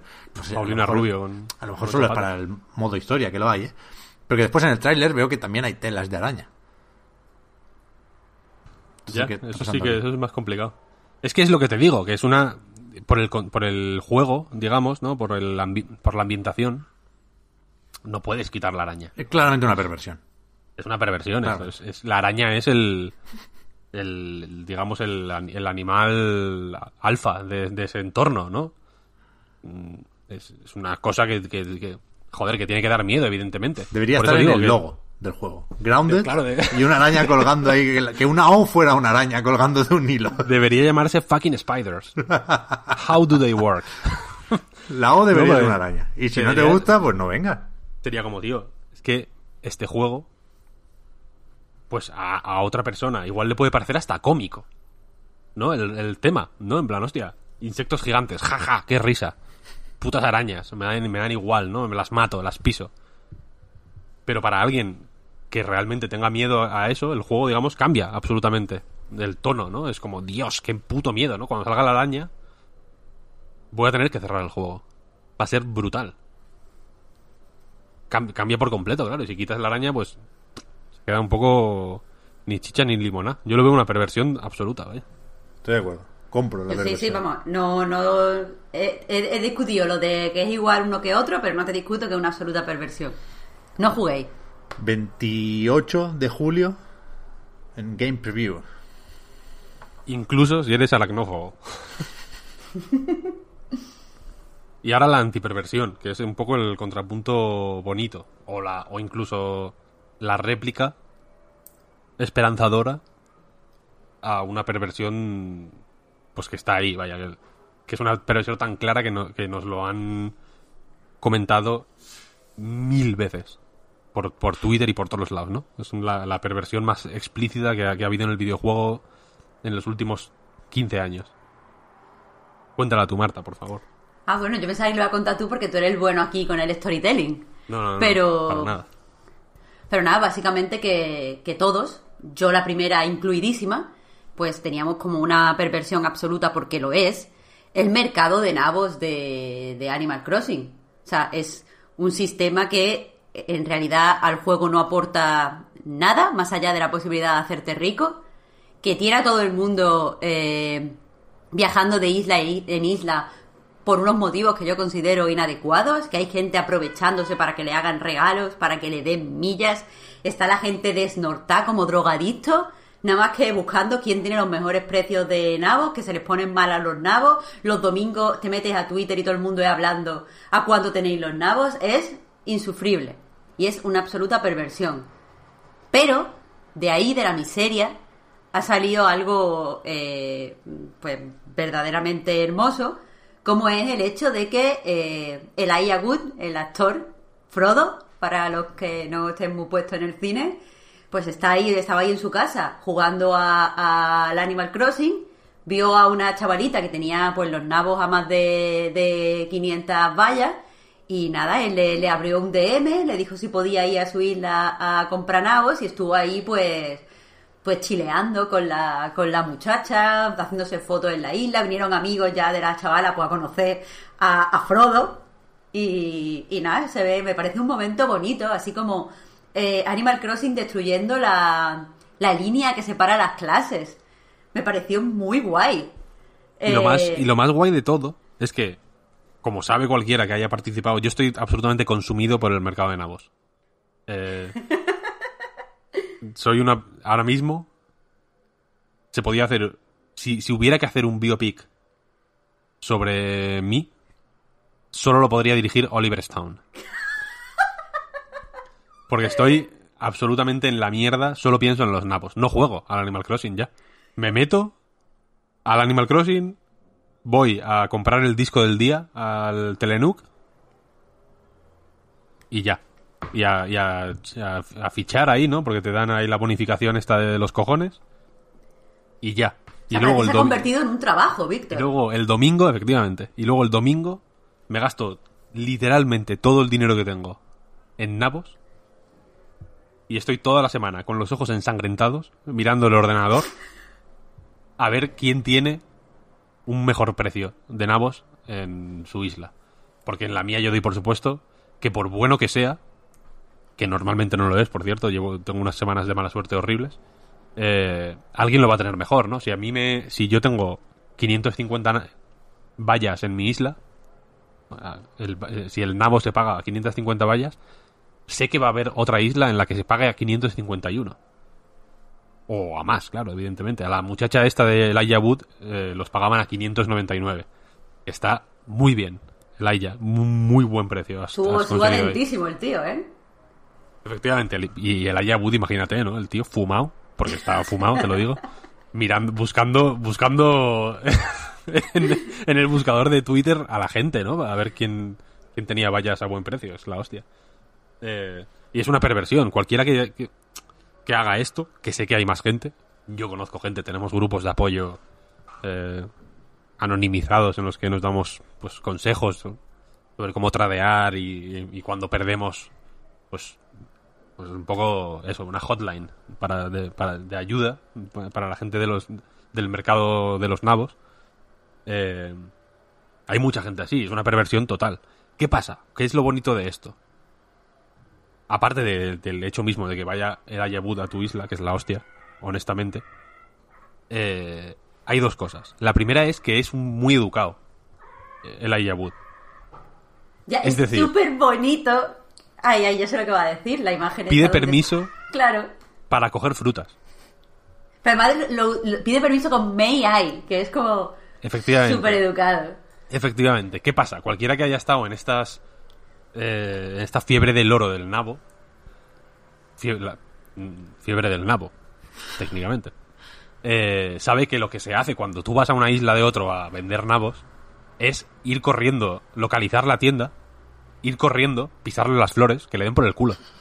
Sálvese quien pueda. Bloque. eh, eh, mm, em- empujas a la peña para entrar tú primero en la tienda les mandas a tomar por el culo para que te dejen hablar con, con Nendo o, o con Tendo. Te, te enfadas cuando hay gente demasiado tiempo hablando con ellos, ¿no? Porque no te dejan vender tus putos nabos y volver a tu isla a coger más nabos, porque probablemente tengas 700 fajos de 100 nabos, que tienes que hacer 20 viajes para venderlos todos. Te tires la mañana entera haciendo eso. Es una cosa muy jodida. Eh, eh, quiere decir que, no hay modales. Es un sálvese quien pueda. Es una, es una cosa que, que te enfadas. Si la tienda de la persona a la que has ido a, hacer, digamos, el tráfico de nabos, si la tienda está muy lejos del aeropuerto, te enfadas. Como hijo de puta, ponlo enfrente. ¿No? No estás haciendo un buen servicio. No quiero ver tu isla. Te voy a pisar las flores. Y, y- y- y- y desde luego nunca pides permiso para coger frutas. Si tienes naranjas y tú no tienes naranjas, coges las naranjas, te da igual. Te da igual. No, ya digo que convierte a la gente en animales. Entonces ver a eh, Elijah Wood fumado. Insisto, porque yo desde que vi la serie esta... ¿Cómo se llama? Joder. Dick Gently. Wilfred. Wilfred. ¡Onda! Pues La entonces perro. hace el mismo papel siempre. La del perro. La del perro está fumando porros todo el día. Va un poco de eso, de que se vuelve loco de fumar porros, entre otras cosas. Eh, me lo imagino siempre, así, en su sofá, como fumando porros y jugando al Animal Crossing ahora. O sea, eh, mi imagen mental de él ha mejorado, porque ahora, le- ahora me imagino jugando al Animal Crossing. Eh, imaginármelo al tío como pidiendo permiso para coger una cereza. Es como, joder, vale. No, la perversión no es el mercado de nabos. Los perversos somos nosotros. Estoy de acuerdo. ¿Sabes? El mal no está en el mercado de nabos, el mal está en nuestro interior. Esto es lo que, lo, que ha, lo que ha hecho el no poder ir a misa los domingos. Si perdemos la brújula moral, no. claro. No es coincidencia. Total, total. Y la otra, la otra cosa, esta era la primera, muy elaborada, pero era la primera. La otra cosa era que con esto en mente y con la idea que lancé un par de programas atrás de si era Leonor o Sofía la infanta que más jugaba a Animal Crossing, dando por supuesto que las dos están todo el día dándole al Animal Crossing. Yo ahora fantaseo con esa con la posibilidad de, de poner yo en Twitter tengo los nabos a 600 en mi isla. Y que el Twitter de la Casa Real, con check azul, Twitter oficial, el, no, no ellas con una cuenta así falsa que tienen con candado para tuitear con sus amigas. No, no, no, no. La Casa Real me manda un mensaje privado desvelándome cuál de las dos, si no las dos, quiere, quiere venir a, a mi isla. A... Pues joder, imagínate, tendría que preparar una alfombra roja, probablemente, desde la desde el aeropuerto hasta la tienda. Víctor no, ¿eh? Si las infantas, en este, en este imaginario en el que las infantas van a tu isla, Hostia, que, que aprendan cómo vivimos la plebe, tío. ya, hombre, pero... Víctor. da- da- prepararle algo de comer, no sé, sacarle un... Víctor, No que sé, coman un- melocotones o una la fruta que tenga en Coca-Cola. tu isla. Que Pero no, que no, que tienen que aprender que, que aquí somos todos iguales, que Animal Eh, pero- Crossing es la democracia absoluta. Me, me vestiría un poco mejor, que yo voy con túnicas en el Animal Crossing. Voy descalzo, no llevo zapatillas en el Animal Crossing. Además, es que pega perfecto que, va- que vayas con túnica, porque como son un poco como niñas de sexta, porque te persiguen así con los pelos largos, planchados, rubios, por detrás, parece ya el leto, tío. No, no, Eso está no, guapo, me- tío. Claro, es que me pondría nervioso, imagínate cómo la recibes. Pues Tengo- tú, pasando, tío. Les pide, de hecho, cuando lleguen, tú te, te pervierte a tope y les pides encima que te regalen que te regalen millas, tío, para comprar en tu tienda. Tengo un giroide ahí que me está pidiendo dinero para hacer un puente. Les diría, por favor, por favor, un, pagadme el puente, por favor, por favor. No, me convertiría como en un pedigüeño de pronto, un pordiosero. es- eh, eh, utilizaría las, em- las emociones en Animal Crossing, para quien no lo sepa. Eh, hay un catálogo de emociones, por así decirlo, que son como movimientos que puedes hacer para expresarte, ¿no? Pues eh, en mi juego, primera vez que ocurre esto en, el- en Animal Crossing, se desbloquearía una emoción nueva que es como arrodillarme y, y- y pedirles, por favor, por favor, pagadme el puente, pagadme la, la- la- Me estoy haciendo una tercera habitación en la casa, por favor, pagadme la hipoteca. Así sería, así sería. Y al mismo tiempo me haría mejor amigo de, de las infantas. Pero ¿quién era? Bueno, Yo es que aquí me pierdo. Pero me flipó en su momento, hará ya dos o tres programas, que lanzaste en directo, en el momento de grabar, la encuesta para ver quién creía la gente que era la, de las dos hermanas quien más jugaba. Y no, no recuerdo bien, no sé quién es quién, la verdad, confundo. Pero tú dijiste tu candidata, Víctor, y antes de publicar el programa, o sea, la gente no estaba condicionada de ninguna forma, era la opción que ganaba en la encuesta por muchísimo. ¿En base a qué? Me flipó eso. Estoy buscando la encuesta. ¿no? ¿Dónde la Espero que ganara Sofía. Porque... Supongo que es la que no es la princesa, ¿no? Que es como la que tiene más, más papeleta para descarriarse. Nuestro príncipe Harry, que se va con, con la de Switch ahí, voy, hasta luego, yo me pido. No, y porque además está el meme ese de las lentejas, Pep. Eso no sé. Que, que salía que le fueron a grabar y sale así en la mesa como, no sé, como con una cara de meme. Entonces esa Ah, es la, la más malilla. La de la sonrisa, ¿verdad? Claro, claro, tío, la, la más... la menos santa. No encuentro el. O sea, la, la, la que no va a ser reina, ¿quién es? Leonor. O Sofía. Leonor es la que va a ser reina. Vale. Sofía es la de las lentejas. Entonces gana Sofía en la encuesta. Entiendo Yo- que el Claro, razonamiento gana es ese. Sofía seguro. Vale, vale, vale. Me suena que sí, me suena que sí. O sea, que tiene, la que tiene evidentemente todos los beneficios de, de ser parte de la familia real y ninguno de las responsabilidades. Efectivamente. Se la ve más playful. Sofía, efectivamente, ganó Ahí, ahí. 60% de votos. ¿Cuánto, cuánto? 60%. Es que, bueno, por ahí ya estaba condicionada la, la encuesta. Y Leonor, princesa de Asturias, 40% de votos. Claro, necesitan dos Switch, no pueden compartir isla. No va a ser un problema, ¿no? Digo, ya lo tendrán. Pues no comparto yo isla en mi casa. ¿Van a compartir ella? Por favor. Aunque sea, mm, Leonor tendrá la suite normal y Sofía, como hermana pequeña y no heredará el trono, pues tendrá una suite lite. Debería ser así. Yo creo que Sofía tiene la, la edición especial Animal Crossing. Fíjate lo que te digo. Esto, bueno, ya os lo contaré porque inevitablemente van a venir a, a mi isla. vaya. Yo ya, ya lo doy por supuesto. Captura, ¿eh? Acuérdate, pulsación larga para capturar vídeo. Sí, sí, hecho, hecho. Vale, vale. De juegos que tenemos, ¿por dónde empezamos? Va. Somos lo del Picross, que es más este mood. Pues como queráis, como queráis. Yo ya, ya sabéis que tengo una serie de... un- una ruleta loca de juegos que quiero despacharme rápido, por así decirlo. Eh, pero venga, eh, en el menú, para anticipar un poco, ¿no? Tenemos Picross S4, que hemos estado jugando Marta y yo, salió ayer. Eh, así que no hemos jugado mucho, pero bueno, Picross es eterno y atemporal, así que es... que es un eufemismo para decir que es igual que todos. Eh, tenemos Guilty Gear Strive, que fue la beta hace el fin de semana pasado, vaya, Sí. que hemos jugado tú y yo, Pep. Yes.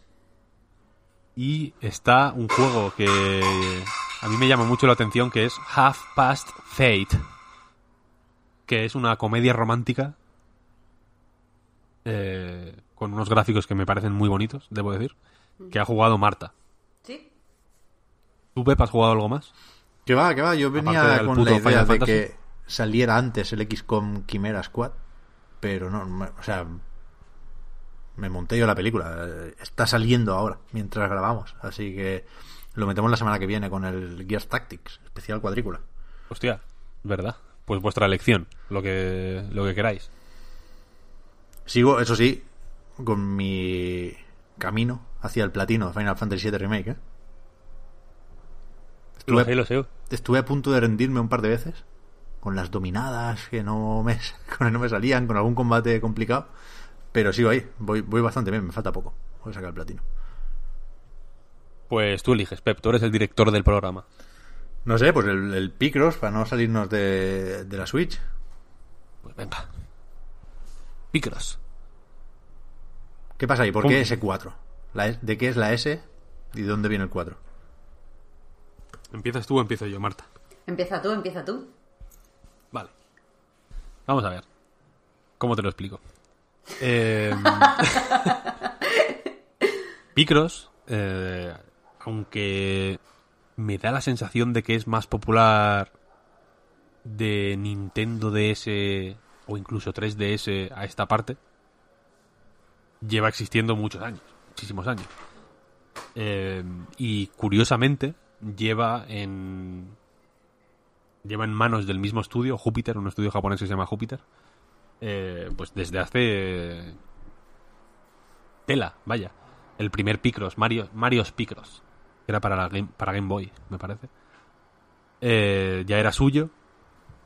Siguieron haciendo Picross porque es lo único que han hecho, o casi lo único.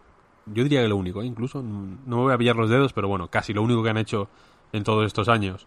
Eh, hasta que en Nintendo DS digamos que Nintendo recuperó la distribución de o, o se animó a distribuir de nuevo sus picros porque la verdad es que el tipo de puzzle eh, nonograma se llama o nanograma nonograma creo no Nonograma, sí. nonograma pues eran ideales para la Nintendo DS no Eh, y entonces Picross DS fue el que digamos, devolvió a Picross el- este aura nintendera que tiene.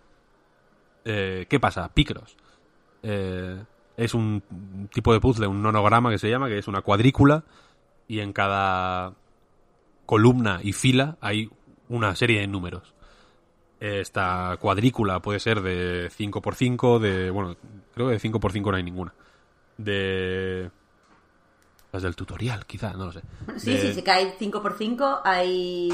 eh, bueno, aparte del del tutorial, son los dos primeros en este... de Los dos primeros, eso es. Eh, luego hay 10x10, en fin, va creciendo, 15x15, 20x20, 20 Pero no siempre 15. tienen que ser cuadrados, claro, exacto. Eso es. Los que no son cuadrados son los chungos, en mi opinión. Se vuelve... Claro, juegan también con eso, ¿no? Eh, pero básicamente la cuadrícula, eh, lo que... La, la gracia está en formar una imagen dentro de esa cuadrícula. ¿Cómo se forma esta imagen?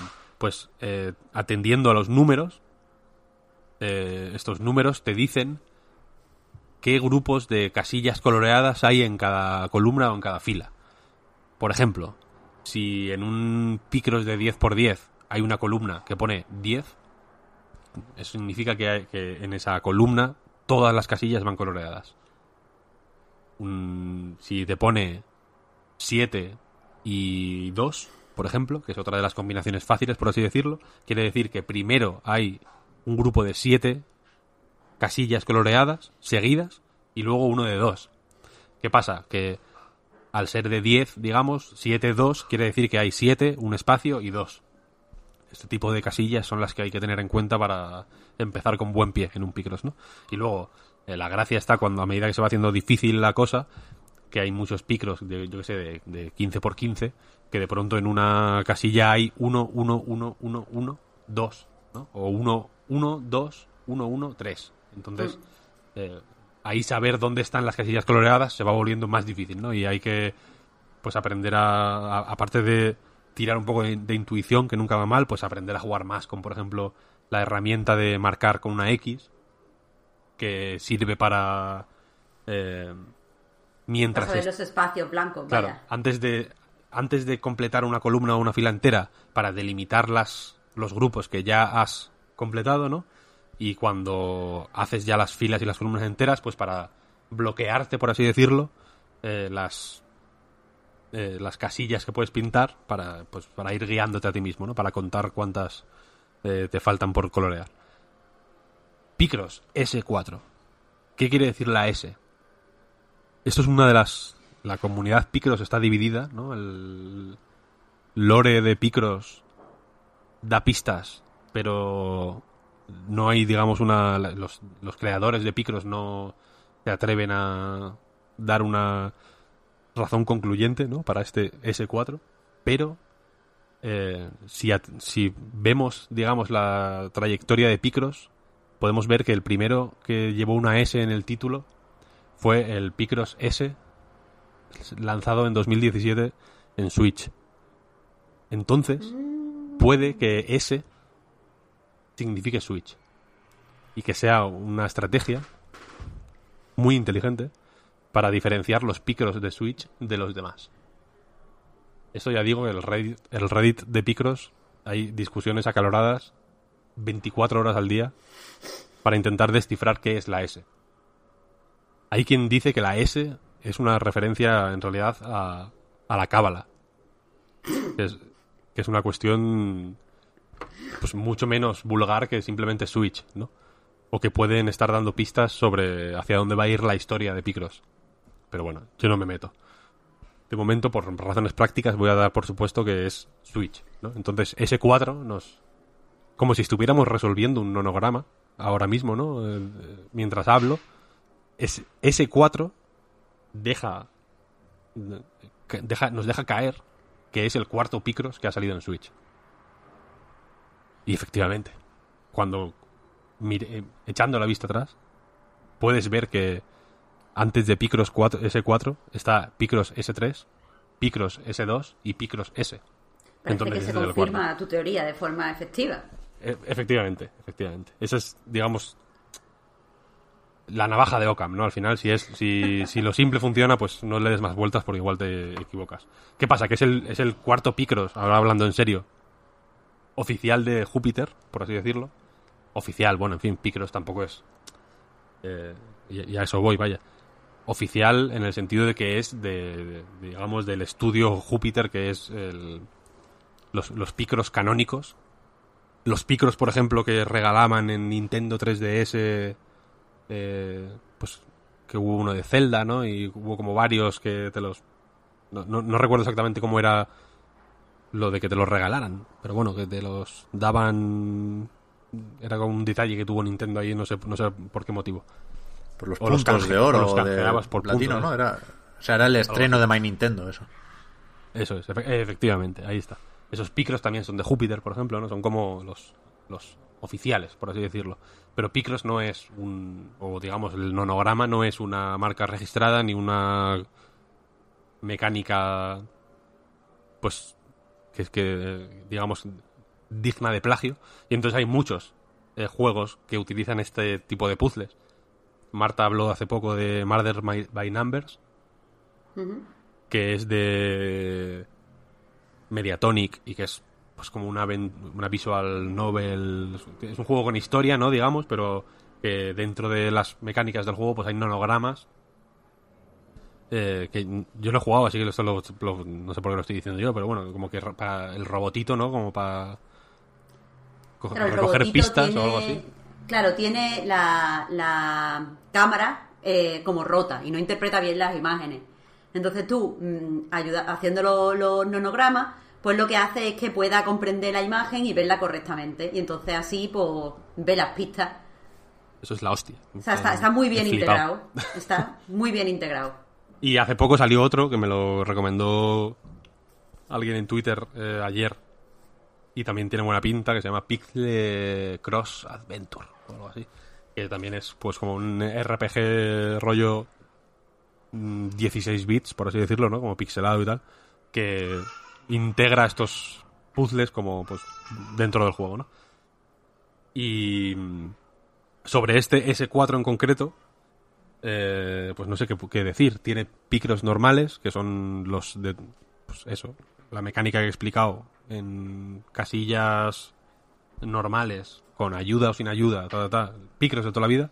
Luego tiene picros mm, de color en los que eh, hay que, o sea, aparte de saber, o sea, de determinar qué casillas están coloreadas, tienes que determinar de qué color son, lo que añade, digamos, una capa de dificultad. Hay megapicros, creo que se llaman, que son picros masivos, hiper grandes. Hay clip picros, me parece que se llama, que son picros que tienen picros dentro. Como que te puedes meter dentro de una casilla para resolver, o de un grupo de casillas para resolver otro picros dentro de ese grupo de casillas. Como un Inception. Inception de, de Picro, sí. Efectivamente, una cosa loca. Eh, Café para muy cafeteros, también te lo digo. que es, eh, efectivamente, estos modos avanzados son el, el café para los muy cafeteros, efectivamente, como dices. Y hay una cosa que me gusta. Lo iba a abrir, pero sí, tengo un Animal Crossing puesto. En el, en el menú principal de este Picross S4 te salen, pues eso, eh, los cuatro modos de juego distintos, ¿no? Y abajo, pues te. A medida que vas cambiando, seleccionando un modo u otro, te pone una descripción, ¿no? Eh, Picross. Y pone, este es el Picross original. Como este es el modo Picross de, toda la vida. Y luego, eh, en, en el resto de modos de juego, ahí abajo, en vez de ponerte una descripción de lo que te puedes encontrar, por ejemplo, si seleccionas Color Picross, en la descripción de abajo pone, este es el modo Color Picross. Ya lo sé. Lo, lo- he intuido, ¿no? Y explícame de qué, de, qué va, ¿no? Me hizo mucha gracia este redundarte en la... reafirmarte, ¿no? En plan, efectivamente, has seleccionado Color Picross, no otra cosa. Pero eso, es un juego... eh, Estoy metiendo estoy metiendo paja. Esto sí que es, esto sí que es relleno de- y no lo del Final Fantasy VII. Eh, es- pero es un juego, pues, en fin, de puzzles apañado, curioso. A mí me hace mucha gracia. eh, aparte de que me resulta un tipo de puzzle muy estimulante, porque. y aquí, corrígeme si me equivoco, Marta, pero me parece que tiene un equilibrio especialmente bueno entre el ejercicio mental que te hace hacer cada puzzle y la poca exigencia a nivel de tiempo que te pide. Quiero decir que un puzzle te puede durar tres minutos o cuatro de los de los primeros y, el, y el esfuerzo, digamos, la- la- las calorías que quemas haciéndolo son óptimas. Ni más ni menos de las que de las que tienen que ser, ¿no? Como que no sientes que ninguno te está tomando por tonto y, y hay que avanzar mucho para que para encontrarte con algún con puzzles que sean muy muy complicados. Claro, es que una cosa guay que tienen los Picro y que yo creo que ahí de ahí viene todo, o sea, la mayor parte del éxito que tienen, es que cuanto más juegas, más cosas automatizas. Entonces, llega un punto en el que el mm, 60% del puzzle lo puedes hacer sin pensar. Eh, y entonces eh, ve- es muy fácil verte mejorando, es fácil comprobar cómo cada vez lo haces más rápido, eh, es difícil en realidad que te atasques, sobre todo este, este Picro S4 tiene muchas herramientas eh, pues para, para ayudarte en los atascos, tiene varios tipos de pistas, incluso ya directamente un, modo en el que te señala los errores. Entonces, siempre es satisfactorio sea cual sea tu nivel. Pero especialmente cuando ya eres muy bueno eh, y no juegas con ningún tipo de pistas y, y los haces rápido y tal, eh, el empezar siempre con una especie de rutinita, es decir, por ejemplo, marcar con X todos los ceros, a veces ya se han enmarcado, pero en picros generales. Eh, poner todo eh, marcado con 10. En 9 marca todos menos el primero de arriba y el segundo de abajo. En 8 marca todos menos los dos primeros de arriba y los dos segundos de abajo. Hay una serie de cosas que eso, empezar así te da como, como un... O sea, lo más difícil en un puzzle es como meter el pie y en los picros, eh, como este- esta serie de cosas hace que meterte sea muy fácil. Entonces, poco a poco eh, lo terminas resolviendo por el impulso que has cogido al principio. Como diseño de puzzle me parecen eh, geniales. Ahora sí, a este Picro S4 le pongo unas cuantas pegas. Aunque me ha gustado y voy a seguir jugando un montón. Eh, las pegas son, aunque el juego es estupendo para entrar en lo que, no me acuerdo cómo, cómo lo denomina la, la peña, pero yo lo voy a llamar la zona, que es el momento este en el que estás haciendo puzzles y haces uno tras otro, uno tras otro, uno tras otro, y como que te abstrae, y eh, para mí es una sensación muy agradable y muy relajante y me, flipa. Entonces, eh, la forma en la que están las pantallas presentados los puzzles potencia que hagas esto. Yo ayer me... O sea, como que cuando lo pude... Me pude presentar a jugar, hice toda una pantalla de puzzles, guay. Y después me fui a la cama y dije, bueno, voy a hacer un pad de picros para relajarme y ya me duermo. Pero claro, como empiezo uno detrás de otro, uno detrás de otro, hice al final otra pantalla entera de, puzzles. Y es que no me doy cuenta. Ya paré porque dije, bueno, ya está, ya está. Eh, alejémonos de la cocaína. Pero eh, el problema que le veo a este juego, el primero es que tiene un montón de eh, menusitos y preguntas que aparecen y, te impide empezar a jugar, rollo. Seleccionas un puzzle. ¿Quieres resolver este puzzle? Pues claro, chocho, quiero, sí. Entras al puzzle. ¿Quieres activar la ruleta? No sé qué. No, no quiero activar la ruleta de ayuda. No sé, y, y, en otros modos también hay otro tipo de preguntas. Y a mí eso, o sea, si ya le he dado, si ya he hecho clic, eh, no me pares tres veces, o sea, no, no, me pongas tres impedimentos antes de entrar al puzzle. Quiero hacer el puzzle ya. Estoy ansiosa por hacer ese puzzle. Pero el otro, eh, Víctor, que me alegro que mencionaras Murder by Number, es que Murder by Number tenía la mejor música de hacer puzzle. Era increíble. De hecho, yo pensaba que era cosa mía, que simplemente se me había pegado. Pero es que ya hay memes, eh, es un juego muy minoritario, muy de nicho, pero ya he visto unos cuantos memes de gente haciendo bromas con lo pegadiza que es la música y lo bien que te entra mientras estás haciendo los, los picros. Y ahora que he probado eso, no hay vuelta atrás. Ahora esta música no me gusta, me tengo que poner mi propia música para hacer picro. Y eso está mal, porque yo he pagado por la experiencia completa, he pagado por los puzzles y la sensación cool cuando los hago. Y eso aquí falla. Eh, lo tendré que decir en el Reddit de los picros, Víctor. Sí, sí, sí, desde luego. Eh, sobre esto, los, la mayoría de pantallas de estas de mierda que efectivamente son súper molestas, las puedes quitar en opciones. Te aviso hay una... Si, si te metes en las opciones, puedes desactivar por defecto todas las ayudas. O sea, que no tengas que elegir tú que... Si quieres o no pues ayudas, sino que sino directamente que no te pongan ninguna ayuda y, que sea como, venga, rápido, rápido. Joder, que, pues, es que esto me pasa un montón porque muchas veces noto que tengo en opciones, pero es que no cuesta nada si le doy dos veces a que no quiero ayuda, no me pregunten más si quiero ayuda, no la quiero, soy la puta ama de los picros. Totalmente, totalmente. Eh, y, y, hay un par de pantallas que no puedes eh, esquivar de ninguna forma y que sí, y que son redundantes al, al mil por mm. cien. Eh, pero te lo recomiendo, hazlo porque se vive mucho mejor. Y sobre la música, efectivamente es súper random. No, no, una música que ni chicha ni limona, que, no te, que ni te relaja ni te lleva a ningún lado. Es una música muy, muy mala pero me ha gustado que se puede poner eh, sonido, lo llaman sonido relajante, que son que como... Es que saben a lo que venimos, ¿sabes? Como pajaritos y como sonidos del bosque, que, mola bastante. Mm, no sé si igual ya estaba ¿eh? en algún Picross anterior de la Switch o, o incluso de la 3DS, no lo sé. Pero precisamente ayer cuando me... Yo tampoco soy muy de meterme en menús, vaya, a toquetear nada. En las opciones, digo. Y ayer cuando, eh, como, como tú dices, era como, tío, mm, no, quiero la ruleta, déjame en paz, no quiero usarla. ¿Cómo, voy a querer usarla? Es el cuarto picros del juego, no quiero ruleta, tío, soy tonto. Déjame, déjame. Suena el brazo, señor.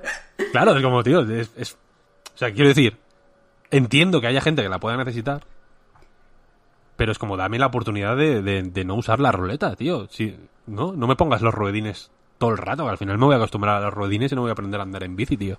Déjame experimentar un poco, ¿no? Eh, eh, o, mira, no, no, me gusta hablar de eso, vaya, pero yo a mi hijo, por ejemplo, le, doy, el vaso de agua para que beba él. Aunque no sabe, aunque no sabe usarlo todavía. Y, se, se tira todo el agua por encima, es un desastre, ¿no? Pero, pero cada vez menos. Y ahora el tío coge el vaso de agua, antes se lo tenía que dar yo, ¿no? Ahora él extiende el brazo y coge el vaso de agua y bebe, y bebe agua como puede. Se peringa todo, es un Cristo. Y, Pero está aprendiendo, está aprendiendo, coño, a beber agua. Con los picros lo mismo. No quiero usar la ruleta, tío. No me des la puta ruleta. Entonces metiéndome para... Para ver si se podía desactivar eso, porque estaba... Me estaba quitando Me estaba poniendo los nervios de punta de verdad. ¿eh? Una cosa es como esto no es picros. Picros es relajarme, no, no ponerme de los nervios. En la música, eh, pues me dio por entrar ahí y tal. Y, y vi lo de los sonidos relajantes y fue como, joder, qué buen rollo, ¿no? Ojalá más juegos te permitieran poner eso, pues. Olas del mar. Pajaritos. Estaría bien, sí. Grillos. ¿No? Como de noche. O todos los juegos, la música del Murder by Numbers. Oh, Ese, esa es mi idea a partir de ahora. También, también. Puede ser. Eso, Picross S4. ¿Merece la pena? Pues sí, hombre. yo Son, son 10. picros. Sí, está bien. Son 10 euros. Eh, O Está, sea, la pregunta, la pregunta aquí sería, ¿merece la pena si ya tengo el S1? O sea, el S normal, el S2 o el S3. Es que siguen siendo picros, es que es exactamente Sí. lo mismo. Pero eh, en el menú de opciones hay una sección que se llama extras, que aquí está el- la perversión del Picross, que es que solo que hay unos puzzles que solo puedes jugarlos si tienes el Picross S, el Picross S2 y el Picross S3. Hostias, ahí como, como premiando la fidelidad. la eso marca. es, eso es, eso es. Sí, y claro, y, y si lo intentas te pone, solo puedes jugar este si tienes Picross S3, por ejemplo, ¿no? Mierda. Y son, y son Picross grandes, además, son Picross hermosos, no son no es un Picross de 10x10 random, es un Picross y dices, joder, aquí la imagen va a ser la, hostia, las meninas. Es increíble. Y, y sobre eso quería hablar. ¿Merece la pena? Yo creo que sí. Está bien, son 10, 10 eurillos. Si quieres un puzzle así que esté. Es bastante infalible, quiero decir, el Picross. Cuando buscas. Yo, cuando, personalmente, cuando busco un juego de puzzles. Pues más o menos familiar y más o menos. eh, garantía y calidad, ¿no? Que sé que sé lo que me va a dar y sé que va a tener un nivel bueno, que no va a ser eh, probablemente revolucionario, ¿no? Pero que el nivel, digamos, de calidad va a ser bueno, voy a Picross. Es como quien, y lo digo con, con- o sea, quiero imprimirle a estas palabras la mayor dignidad posible, ¿no? Pero es como quien tiene una marca de, de librillo de sudokus favorita, ¿no? Y que cuando va al chiringuito de la playa o cuando va al kiosco por la mañana en busca de su librito de sudokus, ¿no? O de pasatiempos o de crucigramas o de lo que sea, sabe cuál es el bueno, ¿no? Sabe que el de Telecinco es una mierda, ¿no? Porque el puto crucigrama tiene a Paz Padilla en medio. Es, es raro, es como, pero es, es un, es un branding que no, que no encaja. Pero sabe que hay otro, quizá menos vistoso, ¿no? Porque en la portada no sale Kiko Hernández, sino que sale un dibujo, por ejemplo, de un, un, pájaro, por ejemplo, un jilguero, y dice, pero esta marca es buena. Los crucigramas de esta marca son buenos, ¿no? O los, o los, o las sopas de letras de este, de este puto, de este, de este señor que hace sopas de letras son de primera categoría. Pues es, es eso. Es, esto es, es un, o sea, creo que no le va mal la palabra pasatiempo. Creo que es un pasatiempo eh, súper digno y, bi- y bien. O sea, tiene una, un nivel de pulido y un nivel de. de. de. pues. ya no de mimo, vaya, de, de. sí, de pulido, de joder, de oficio, de artesanía, bien, de quien lleva muchos años haciéndolo. Y se nota, y, y- y lo abres y todos los menús, la manera en que se mueven, cómo se Mm. manipula el picros, digamos, es mejor que otros picros. Totalmente, totalmente. Tiene una tactilidad distinta. Y además se ve, eh, está optimizado eh, al nivel de chorradas, por ejemplo, que si tienes que marcar toda una fila, le das una vez, tiras para abajo y se marca toda la fila. Efectivamente. Y eso no lo hacen todos los picros. Efectivamente, efectivamente. Ese tipo de tonterías de llevar años y años y años y años haciendo picros, ese, esa anticipación a manías que desarrolla tu comunidad o que desarrolla alguien que juega a picros pero que no es parte de ninguna comunidad, como es mi caso, por ejemplo. ¿no? Yo lo que dices esto de, marcar con X una fila entera y, poder hacerlo del tirón sin tener que levantar el botón B en ningún momento, no lo, o sea, no se lo he visto hacer a Pew- PewDiePie, ¿sabes? O a Willy Rex, en plan, es que es que los pros lo hacen así. Me salió, es como, joder, te- es una, es una manera de utilizar el Picross que te sale, simplemente, ¿no? De forma natural. Y, y- y ver que aceptaba esa forma de utilizar el Picross, pues como, joder, esta gente sabe, es que esta Claro, gente... va un paso por delante. Claro, lo tienen, lo tienen muy estudiado, esto. El tipo de dibujos que te forman los picros es súper, súper imaginativo. Hay uno que lo puse ayer en Twitter, creo, que es un microondas. Eh, eh, Tú has dicho antes que lo viste, Pep. ¿no es- ¿Era un microondas? Sí, sí, sí.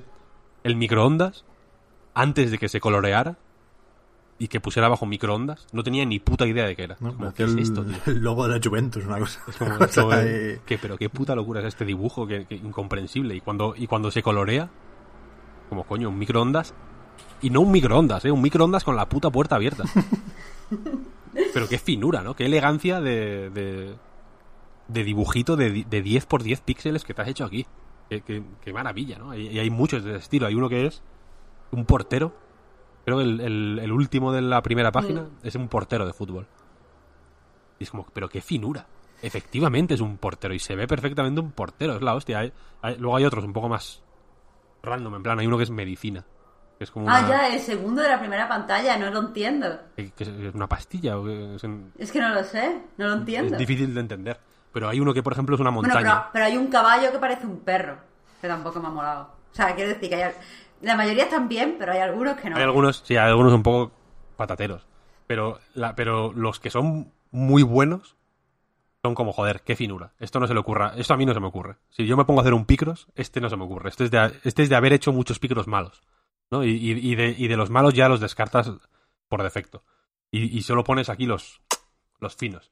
Y aquí hay 400 y pico picros en este S4. Esta gente igual ha hecho 30 juegos de picros distintos, ¿eh? O sea, que esta peña se ha hecho de la orden de 20.000 picros diferentes. que son... que son muchos dibujos de, de este, de este estilo, ¿eh? Alguno habrá repetido, digo yo, pero... Pero que, hostia... Que tiene su... Tiene su... Aquel, creo que, es- creo que está guay. Si la gente quiere acercarse al mundo del pasatiempo digital, este me parece súper digno. Súper, súper digno. Vale, pues siguiente siguiente juego que puede ser una beta en este caso. Por ejemplo, vamos con Guilty Gear Strife. Que efectivamente lo probamos tú y yo, Víctor, el fin de semana pasado. Y yo salí mal de esa versión de prueba, ¿eh? Me decepcionó bastante la beta en sí. Creo que hay esas dos historias que contar, ¿no? El potencial del juego creo que es evidente. Pero yo creo que deberíamos haber llegado aquí más a tope con el nuevo Guilty Gear. Porque hay cosas inexplicables en, en esa beta. Empezando por los problemas de conexión, que fueron constantes y que, por si después no recuerdo decirlo, yo creo que es evidente que esto se va a 2021, que no sale en 2020 ni de broma. Y después, pues, no sé, locuras con todas las letras, como los lobbies, que, que no sé a quién quería jugar ahí. Mira que estaban bien con sus, bueno, con sus más y sus menos en el matchmaking y en, el lag y demás, pero los lobby que venían haciendo últimamente esta gente estaban simpáticos con los muñecos cabezones en, Guilty Gear, en Grand Blue Fantasy y en Dragon Ball Fighters. Eran así, y no sé, eran una seña de identidad. Y ahora creo que han querido cambiar por cambiar, porque están medio obsesionados con lo de que esto sea un punto y aparte, y han hecho un lobby que sí, que parece una broma del April Fools. Sí, inco- Sí, eh. incomprensible totalmente. De hecho, lo publicaron, o sea, la primera vez que se vio el lobby fue el 31 de marzo. Y había peña pensando que se habían confundido y que querían publicarlo el 1 de abril como una broma. Porque porque es de locos. Los problemas de conexión para poner para un poco de contexto, venga. Para poner en contexto a la peña. El lobby eh, del Guilty Gear Strive es un como un escenario eh, en, el que- en 2D en el que te mueves con un avatar pixelado. eh, en fin, visualmente es feo como un, como un pie, vaya, es horrible. pero independientemente de eso, o más allá de eso, vaya, tú tienes tu muñequito que le puedes pues, cambiar la ropa, personalizarlo un poco, en fin, y luego te puedes mover por él. Cada, cada planta, digamos, se, supone que es una torre y, y los beginners empiezan en la, en la planta 1 y de ahí hasta la 10. En la 10 se supone que solo están como los, los jugadores top, ¿no? Aunque tú te puedes meter en cualquiera, en cualquier momento, ¿no? En realidad, pero luego el juego te va subiendo, bajando. mm, te va recomendando estar en uno o en otro, ¿no? En función de lo paquete que eres o lo bueno que eres. Y la cosa es que para retar a otra persona a combate, o para, o, mejor dicho, para tú dar a entender que estás listo para retar a alguien en combate, pulsando el cuadrado, dejándolo pulsado, digamos que blandes la espada. Entonces, al poner la espada en alto, si alguien con la espada en alto se acerca, digamos que se crea un combate. A partir de ahí, ¿no? ¿Qué pasa? Que en este sistema, ya digo, se mejoró del viernes que empezó la beta al domingo. El domingo era bastante más fácil. Pero el sábado, por ejemplo, por la noche, aquí en España cayó la beta de 9 de la noche a 1 de la mañana. El sábado. Y el domingo era de 12 del mediodía a 5 de la tarde o 6 de la tarde. Em, pues el sábado por la noche no se podía. Porque a la que había tres personas en el mismo sitio, digamos que tú te, tú te apartabas a tomar por el culo y alguien iba a retarte, pues si otra persona se acercaba a, ese- esa pareja de combatientes, el juego se chiflaba y no sabía, no sabía generar un combate de ahí. O sea, no, no, no sabía qué hacer. Y, y Arc System Works, de hecho, en Twitter puso en plan, lo sentimos, sabemos que es difícil iniciar un combate, tal, no sé, no cuál, y ponía, recomendamos ir lejos y, que, y como ir, iros lejos y quedaros en el sitio. Como, como que quedaros quietos y que sea lo que Dios quiera. Que al final es la- única forma realmente de, de, de intentar combatir. Vaya, yo el sábado por la noche pude echar igual tres combates, como mucho, con pf, 20 minutos, media hora de espera entre uno y otro, ¿eh? porque, porque, no, porque no se podía. No, no enganchaba el combate. Hacía como el, como el intento y, y, y al final te ponía que, que daba error, vaya. Y ya, luego había otros problemas técnicos. En plan que se quedaba cuajado, o sea, se, se atascaba bastante, no iba muy bien la beta, la verdad. El, a el mucha sábado sobre le, le crasheaba directamente, le Sí, le mandaba el menú me- de vuelta. Me craseó varias veces, de hecho. Eh, el domingo iba bastante mejor y el domingo sí pude jugar mucho más. Era mu- mucho más fácil eh, iniciar combates. También me metí, por ejemplo, en, la- en las plantas 3, 4, por ahí, ¿no? Que el juego mismo te recomendaba no meterte porque la gente era demasiado buena. Pero estaban mucho menos pobladas.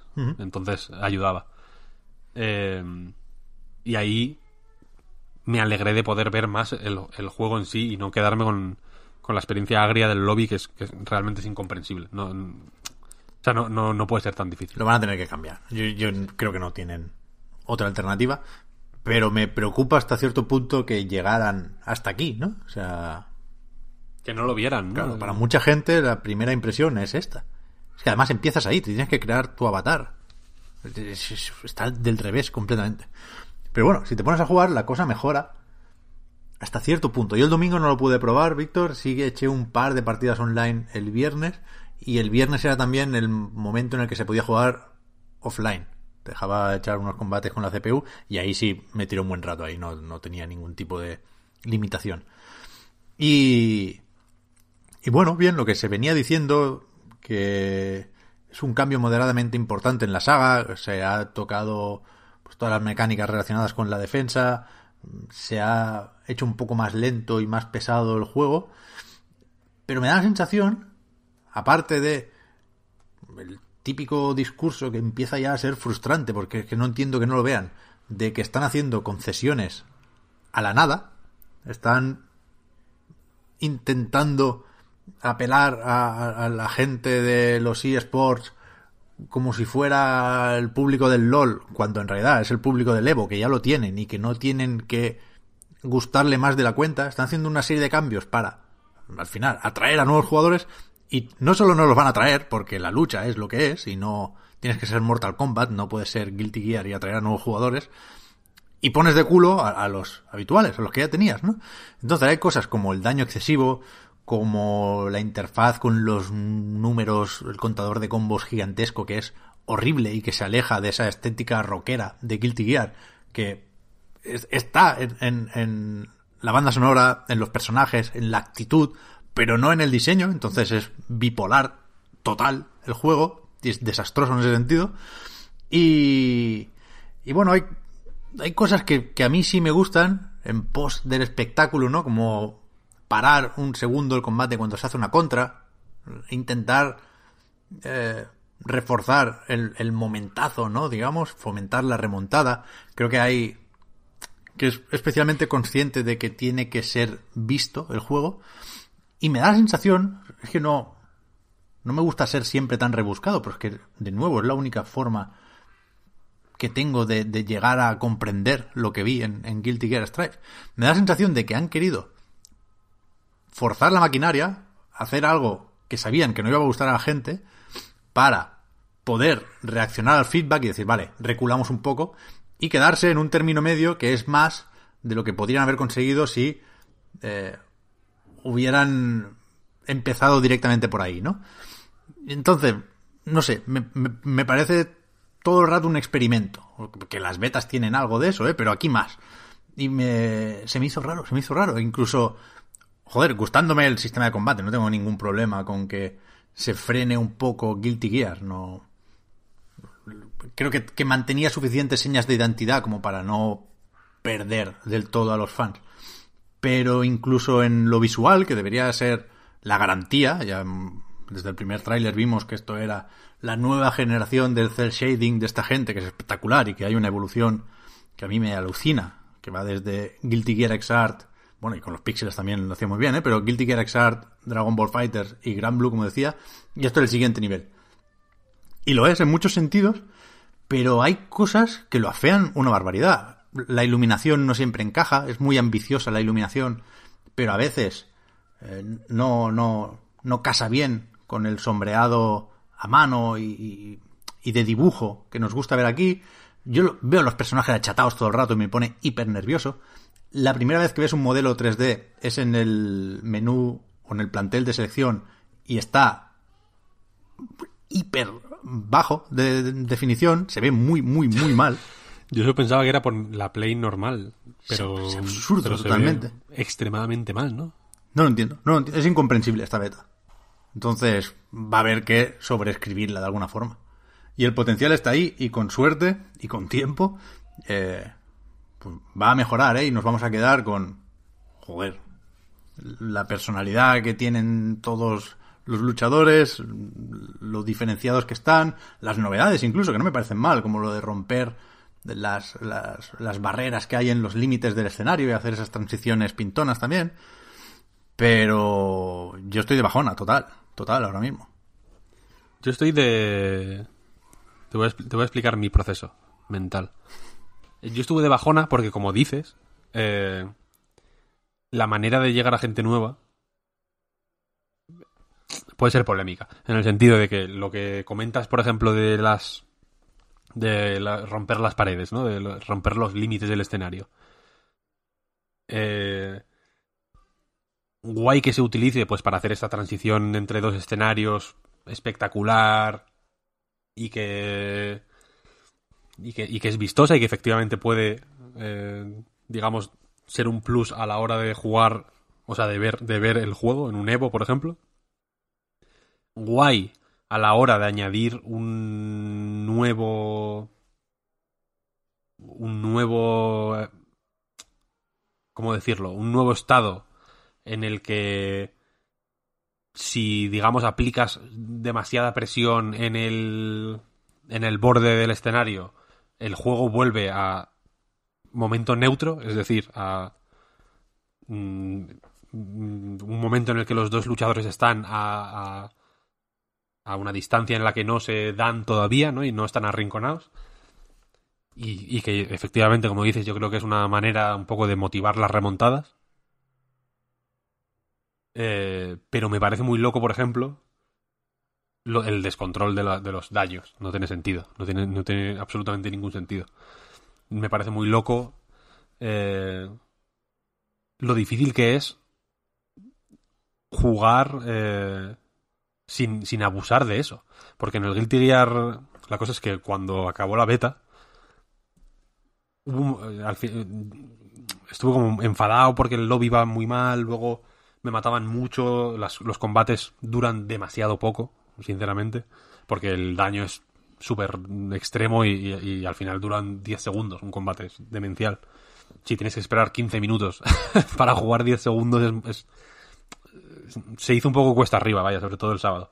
Pero el domingo ya me fui viniendo arriba y el lunes dije, bueno, me voy a bajar el Guilty el Sign, ¿no? El, el- el- el anterior entrega, la versión básica, que es el que, el que yo tengo. Y me puse a jugar. Y, joder, ahí hacer hacer combos o de- inventar combos, por así decirlo, no inventarlos, pero descubrirlos por ti mismo, ¿no? Sin tirar de entrenamientos excesivos, simplemente entendiendo cómo funciona el- lo- los enlaces, ¿no? Es súper fácil y, y te siguen, el online te siguen fundiendo, vaya, no, no hay nada, no es que seas bueno por defecto, pero hace que jugar sea más divertido, en mi opinión. Jugar a, nivel bajo o a nivel alto o, a cualquier nivel, ¿no? El, hecho de jugar.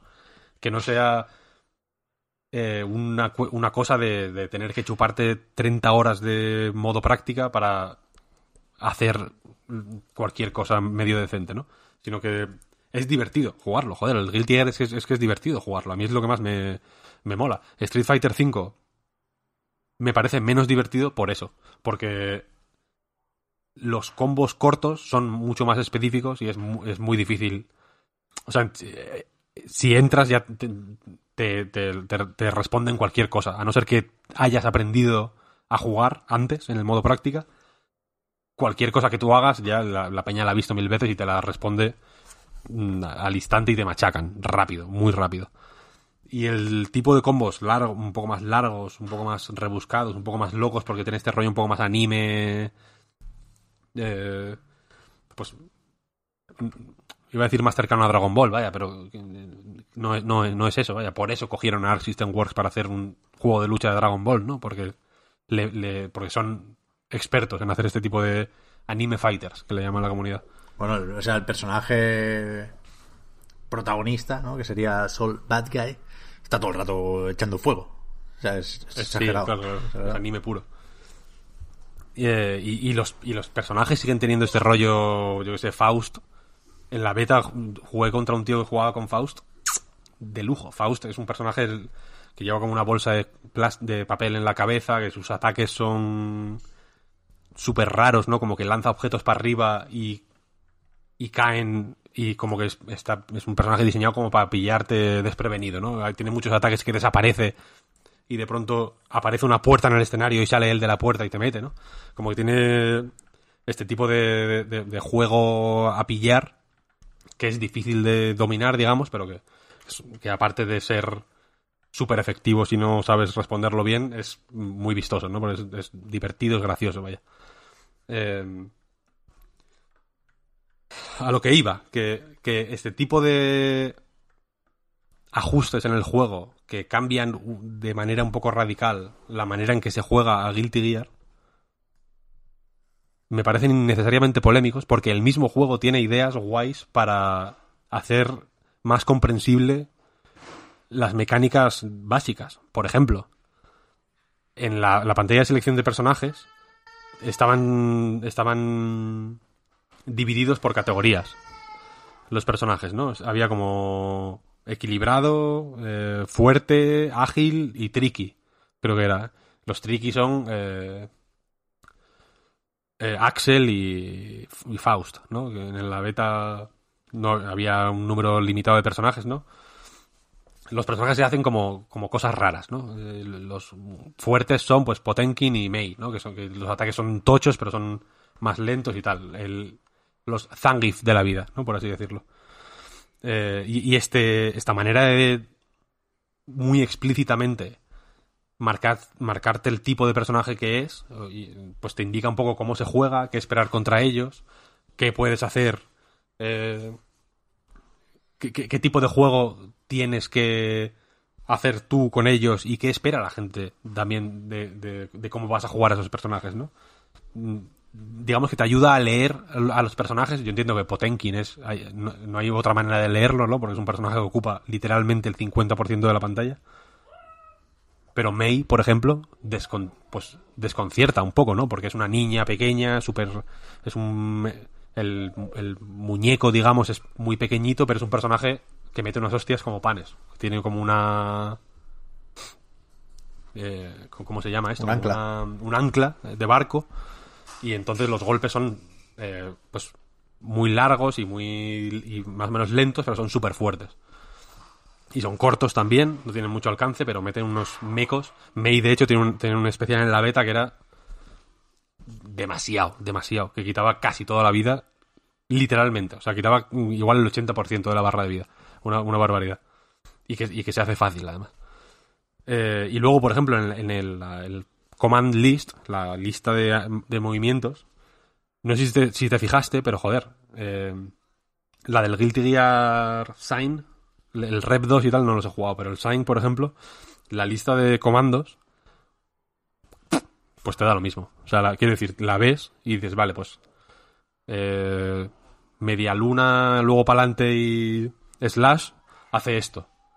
Pero, y se llama Handermander, pero no sabes lo que es. ¿No? Como- tienes que hacer el Handermander para ver si, para ver qué es, para empezar. Y luego tienes que probar el Handermander mil veces para ver cómo se usa, en realidad. Y en el, y en el Strive este, me pareció muy buena idea añadir un vídeo donde se ve el ataque en movimiento, ¿no? Y una pequeña descripción donde te dice, pues este ataque pues tiene mucha tiene mucho alcance en diagonal hacia arriba, por ejemplo, pero si lo fallas te deja vendido durante mucho tiempo, tal. Como que te explican un poco eh, qué es ese movimiento, ¿sabes? Y, sus puntos fuertes y sus puntos débiles. Y con esa información, incluso siendo novato, joder, pues puedes orientarte un poquito más, ¿no? Es una manera, yo creo, mucho más. eh, mucho más sutil y mucho más. mm, sensible, incluso, de orientar a la peña a. Para, para que aprenda a jugar a tu juego, ¿no? Sin necesidad de. Pues de, de, modificar cosas que, que son. Joder, eh, el ADN de Guilty Gear, ¿no? En realidad, como el sistema de Gatlings para hacer combos.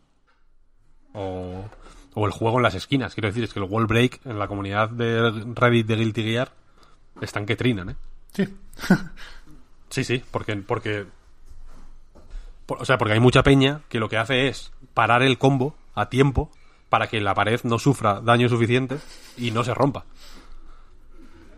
Que igual de pronto se convierte eso en una, tec- en una técnica eh, avanzada, ¿no? Y porque es más difícil no romper la pared que romperla, técnicamente. Entonces Pero, igual joder. se convierte en unas técnicas que solo los pro players saben hacer y, de pronto no romper la pared es la clave del éxito, ¿sabes? Y romperla es que eres un puto noob. Cu- Cuando la rompes, o sea, el, el- has tenido que cascar suficiente a la pared y por lo tanto al oponente como para que llegue al nuevo escenario, a la transición con un hilillo de vida, con el daño actual. Con, con muy poquito, claro, claro, sí, sí. Hay que, hay que darle una vuelta a este yo juego. entiendo, o sea, yo entiendo que, que no está mal el wall break, a mí no me parece mal porque efectivamente te devuelve a neutral con tan poca vida que en muchos casos de un golpe te matan. Mm.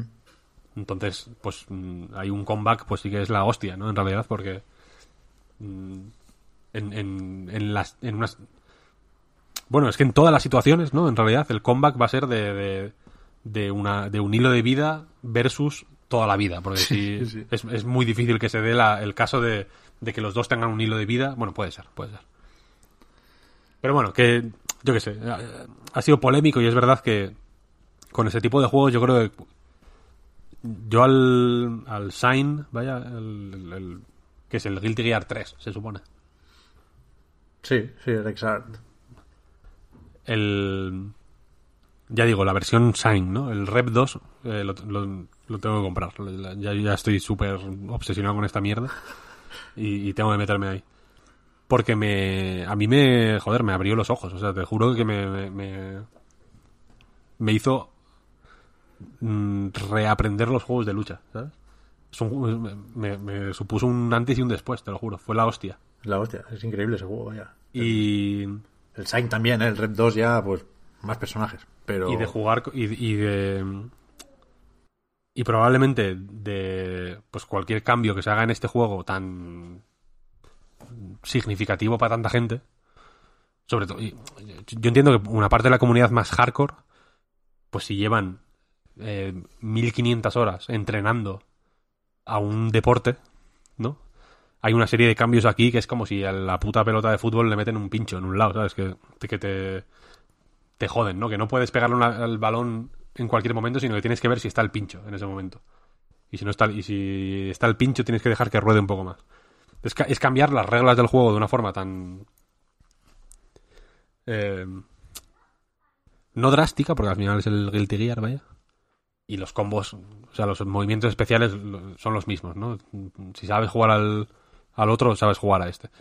Pero los cambios son tan. eh, están en, lo- en los sitios correctos para tocar los cojones muchísimo. A la gente que lleva jugando mucho tiempo. No es mi caso, y por eso. Yo le tengo mil ganas. Mil, mil, mil, mil ganas.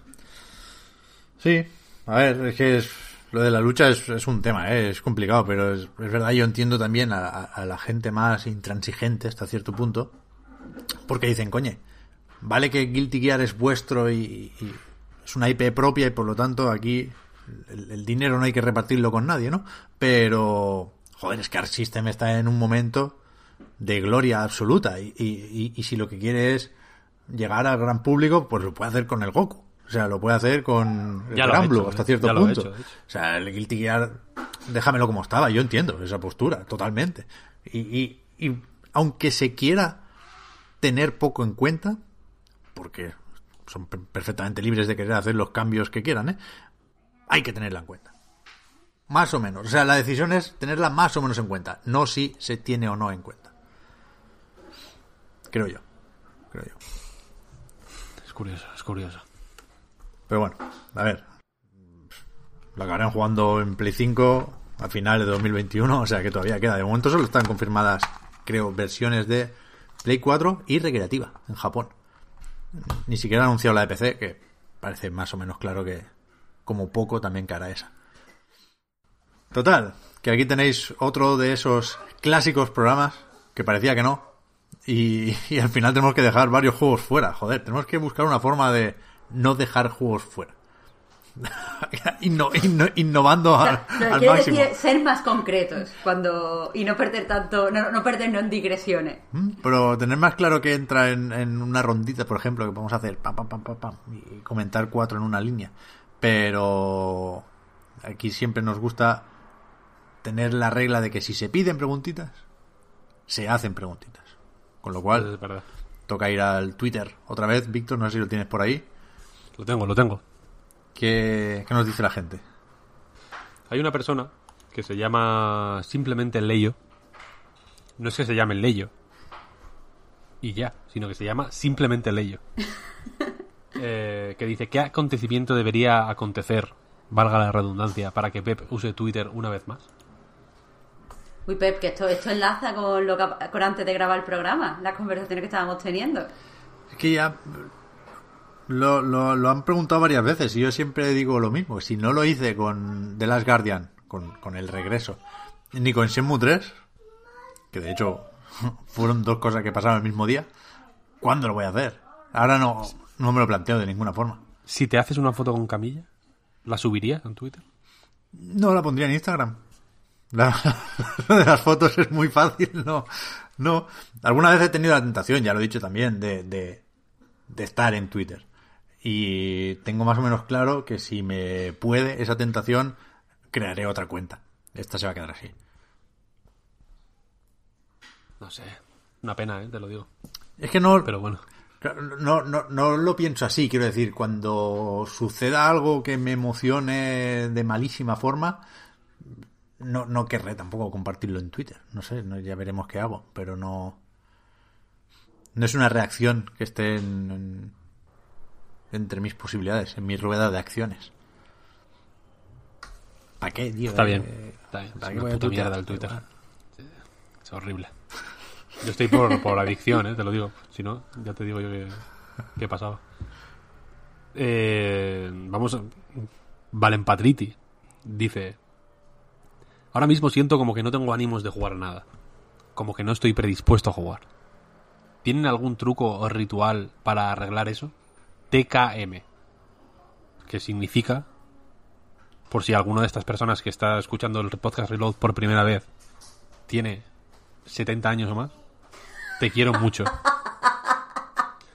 Y les pasa a ustedes, añade en un, en un siguiente tweet a ese hilo. En Twitter, sabes que si respondes, puedes crear hilos, lo que se llama hilos. Abro Esto hilos. es muy interesante para Stephen King. Espero que nos esté escuchando y tomando notas. Efectivamente, no tienes que tuitear, eh, digamos, tweets independientes, sino que puedes, eso, eso era antes, vaya momentos, pero ahora, si, si te respondes a ti mismo, generas lo que se llama un hilo. Y eso es lo que ha hecho de forma limitada este usuario de Twitter eh, para preguntarnos si nos pasa a nosotros también este, este, esta apatía. Yo le recomiendo el Picross, ese 4. No, es No verdad, no, no, no. que lo dice en serio, creo yo, ¿eh? Por supuesto, pero es que, es que no lo dudo, o sea, ahí está lo gracioso.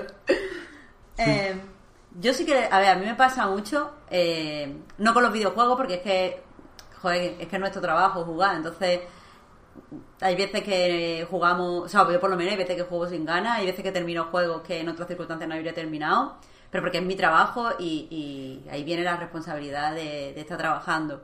Pero sí que me pasa que hay veces que no tengo, sobre todo cuando tengo mucha ansiedad o cuando pues no me encuentro muy bien en- de ánimo en general, que no tengo ganas de leer sobre todo. Y la verdad es que creo que lo que hay que hacer es esperar a volver a tener ganas. Quiero decir, para nosotros, en- eh, jugar concretamente no, pero en general, jugar a videojuegos, leer, ver películas, es un hobby. Y no creo que haya que esforzarse por, por hacerlo cuando no tiene ganas. O sea, sobre todo porque el problema, creo yo, no está en que no te apetezca jugar, es que pues estará a lo mejor más desanimado, te estará afectando a lo mejor la cuarentena o lo que sea. Y no sé, hay que concentrarse en hacer cosas que nos hagan sentir bien. Esto suena a autoayuda total, pero es que de verdad lo pienso. No, pero sí, pero jo- joder, es una de las preguntas que más nos hacen, realmente. Lo hemos hablado varias veces, pero porque se, se repite la cosa. Yo estoy ahí también. Si no te apetece jugar, no, no juegues. Y, y lo digo porque cada vez estoy más convencido de que no, no vale aquello de no hay tantos juegos buenos, ¿no? Porque sí, sí los hay. Van saliendo juegos Claro. con una calidad muy alta. Pero, o sea, son juegos pensados para que sigas jugando, no para que te reenganches. Los juegos de reengancharte, de deja lo que estabas haciendo y ven aquí, de te habías ido a ese momento de volver, yo creo que los, los identificamos entre todos. Y, y el cuerpo te lo pide. O sea, si ahora no te apetece jugar, pues ya vendrá quien te quien te reclame. Vaya. Habrá uno que digas, hostia, este, este sí, este sí.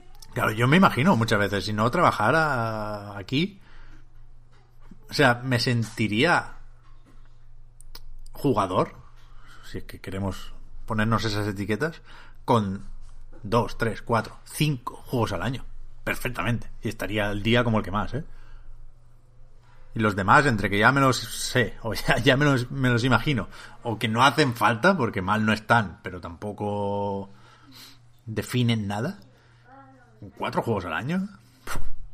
Sobrado. No es, mi, no es mi caso, ¿eh? No es mi caso. Pero me lo, me lo planteo. Me cuesta muy poco imaginar ese, ese escenario. Es que eso, yo eh, que empecé a trabajar en videojuegos hace relativamente poco, antes me dedicaba al cine, eh, jugaba simplemente a lo que me apetecía cuando me apetecía y tampoco estaba tan pendiente de la actualidad. Leía nada más que artículos largos o ensayos o cosas así más curiosas, pero lo que salía o no salía me daba exactamente igual. Y la gracia es que ahora me pasa un poco eso con, con el cine. Ya no tengo que ver todas las pelis de estreno cuando salgan para tener todas las opiniones y las series todas al día. Ahora como que me da igual, veo series cuando quiero, si me apetece una peli pues la veo y si no pues ya la veré. Es que no, no es malo, es que no lo veo malo. Ahora pues a lo mejor no puedo tener una conversación sobre todos los estrenos eh, como tenía antes, ni me conozco a todos los directores del momento. Pero es que no pasa nada, lo estoy disfrutando igual. Eh, es que no, no, no podemos tomarnos los hobbies como trabajo, creo. O sea, para mojarme un poco, en lo que llevamos de 2020, yo creo que no ha habido ningún imprescindible. El Animal Crossing igual. Sí. O sea, juegos que yo recomendaría jugar, un puñado, ¿eh? Pero juegos que hay que jugar sí o sí para sentirte parte de esto. Yo te digo 50, tío. ¿Qué va? No, 50 no, pero 10, ¿Qué va? ¿Qué te ¿Qué los va? digo. Pero Víctor, una cosa es que te gusten y los hayas disfrutado o que sean buenos Y otra cosa es, creo, lo que está diciendo Pez de imprescindible, que ahí también eh, in- influye un poco el FOMO y el sentirte parte de la comunidad y saber O sea, de lo que la comunidad está hablando. Claro, yo, yo lo, lo planteo como el regar la planta, ¿no? Lo mínimo que hay que jugar para no correr riesgo de borrarte de los videojuegos. Exacto. No sé, yo te digo que salió el Kentucky, el... El Kentucky no es un juego, o sea, que tú sabes que me flipa, Víctor, y que me gusta muchísimo y puedo hablar horas del Kentucky. Pero no es un juego que la comunidad videojueguista esté hablando y No, no, si no, no, lo no. jugado la gente te... yo qué sé. Pero sí, lo sé, lo sé, pero pero para pero que que yo que por quizá por lo que decís, vaya, del trabajo y tal. Pero yo sí que te puedo decir 10 juegos que, que son como es que hay que jugar a esto para saber dónde están los videojuegos en este Bueno, momento. coño, pero para mantener conversaciones de alto nivel, lo que decía Marta con el cine. Pero eso, lo de regar la planta, yo, yo creo que es un poco. Pues a ver, A mí me pasa a mí me pasa yo yo, yo soy, yo soy de pesca de arrastre en este sentido. Entonces yo juego muchísimos juegos. Muy malos, muchos, y muy buenos otros, claro. Pero para encontrar los muy buenos, yo lo hago por arrastre. No, no, no selecciono, ¿sabes? Voy a todo. Mm, Si en... Yo qué sé, con, hay, hay casos y casos, ¿no? Evidentemente, o sea, a algunos les doy trato de preferencia. Al Flower Collectors este, por ejemplo, de no habérmelo tomado como algo de trabajo, entre comillas, probablemente lo habría dejado. Eh, No, no lo habría terminado, seguramente. O yo qué sé. Days Gone, probablemente lo habría dejado a las 5 horas. Cosas así. Eh, o por, porque me van a decir que soy hater. Eh, Tokyo Mirage Sessions, este, por ejemplo, ¿no? Por ejemplo, habría- no sé, habría hecho una mazmorra y ya. Pero, pero por, por mi manera, digamos, de entender los videojuegos o de tomarme los videojuegos, juego a todo lo que puedo. no, no, joder, eso De arrastre, de arrastre puro y duro, ¿eh? O sea, de, de coger, de pescar latas y, y, y envoltorios de de, de, de, de- de bollicaos, ¿sabes? Y luego ya ir, pues, desgranando. A ver, pues este, esto vale, esto no, esto sí. Y, y- y me gusta hacer eso. Y, es, y entiendo que es agotador, vaya. Y por eso, o sea, pero lo que, pero lo, a lo que iba. Pero lo que, lo que a mí me ha, una, una cosa que me, que me ha permitido hacer esto es descubrir cierto tipo de juegos que pueden estar fuera de esto que vosotros decís, el, la conversación General. general, sí. Pero que me parecen eh, bocato di cardinale para, para momentos como los que comenta este amigo, vaya. Por ejemplo, Eurotrack Simulator. Yo jamás habría jugado a Eurotrack Simulator en la vida. Nunca. Probablemente. Si no tuviera esta aproximación de arrastre. Pero como que a la que veo que algo se está comentando, aunque sea súper minoritario, es como, quiero, quiero.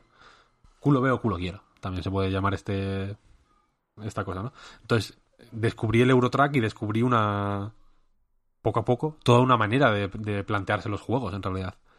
Eh, estos simuladores de camiones, por ejemplo, ahora los hipsters, como nosotros, los vemos como "Ah, es que te lo pones y te pones un podcast de fondo y te relajas, tal, ¿no? Como que hemos inventado aquí la... le hemos dado la, la vuelta a la tortilla, ¿no?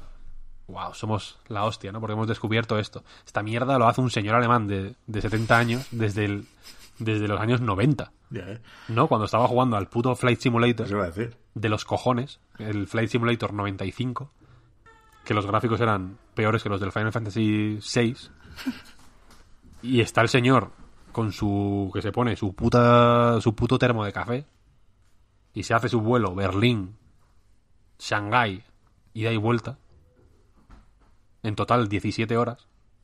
Mientras escucha la radio, mientras escucha Radio María alemana y está encantado de la vida y, y- y se está relajando de una manera y está accediendo a un tipo de disfrute y, y, y a un entendimiento del videojuego que yo es que me he dado cuenta de esto esta semana, os lo digo. Por eso lo estoy soltando ahora. y está accediendo a un disfrute del videojuego que, que, que me da la sensación, pues eso, leyendo artículos sobre simuladores en Rock Paper, Paper Shotgun, por ejemplo, que, que, que, que nosotros, con 30 años recién cumplidos, ya, ya no, pero bueno, con 30 años cercanos, mm, lo vemos como si hubiéramos descubierto América. Y en realidad es, estaba ahí, quiero decir. En realidad somos como Colón, realmente. Estábamos yendo a la India y, y hemos encontrado América. Nos estaba esperando América. No hemos descubierto nada. Es que tu, claro, tu goti de la semana que viene es muy, muy poderoso, ¿eh? En ese Es sentido. muy heavy, muy heavy, muy, muy heavy.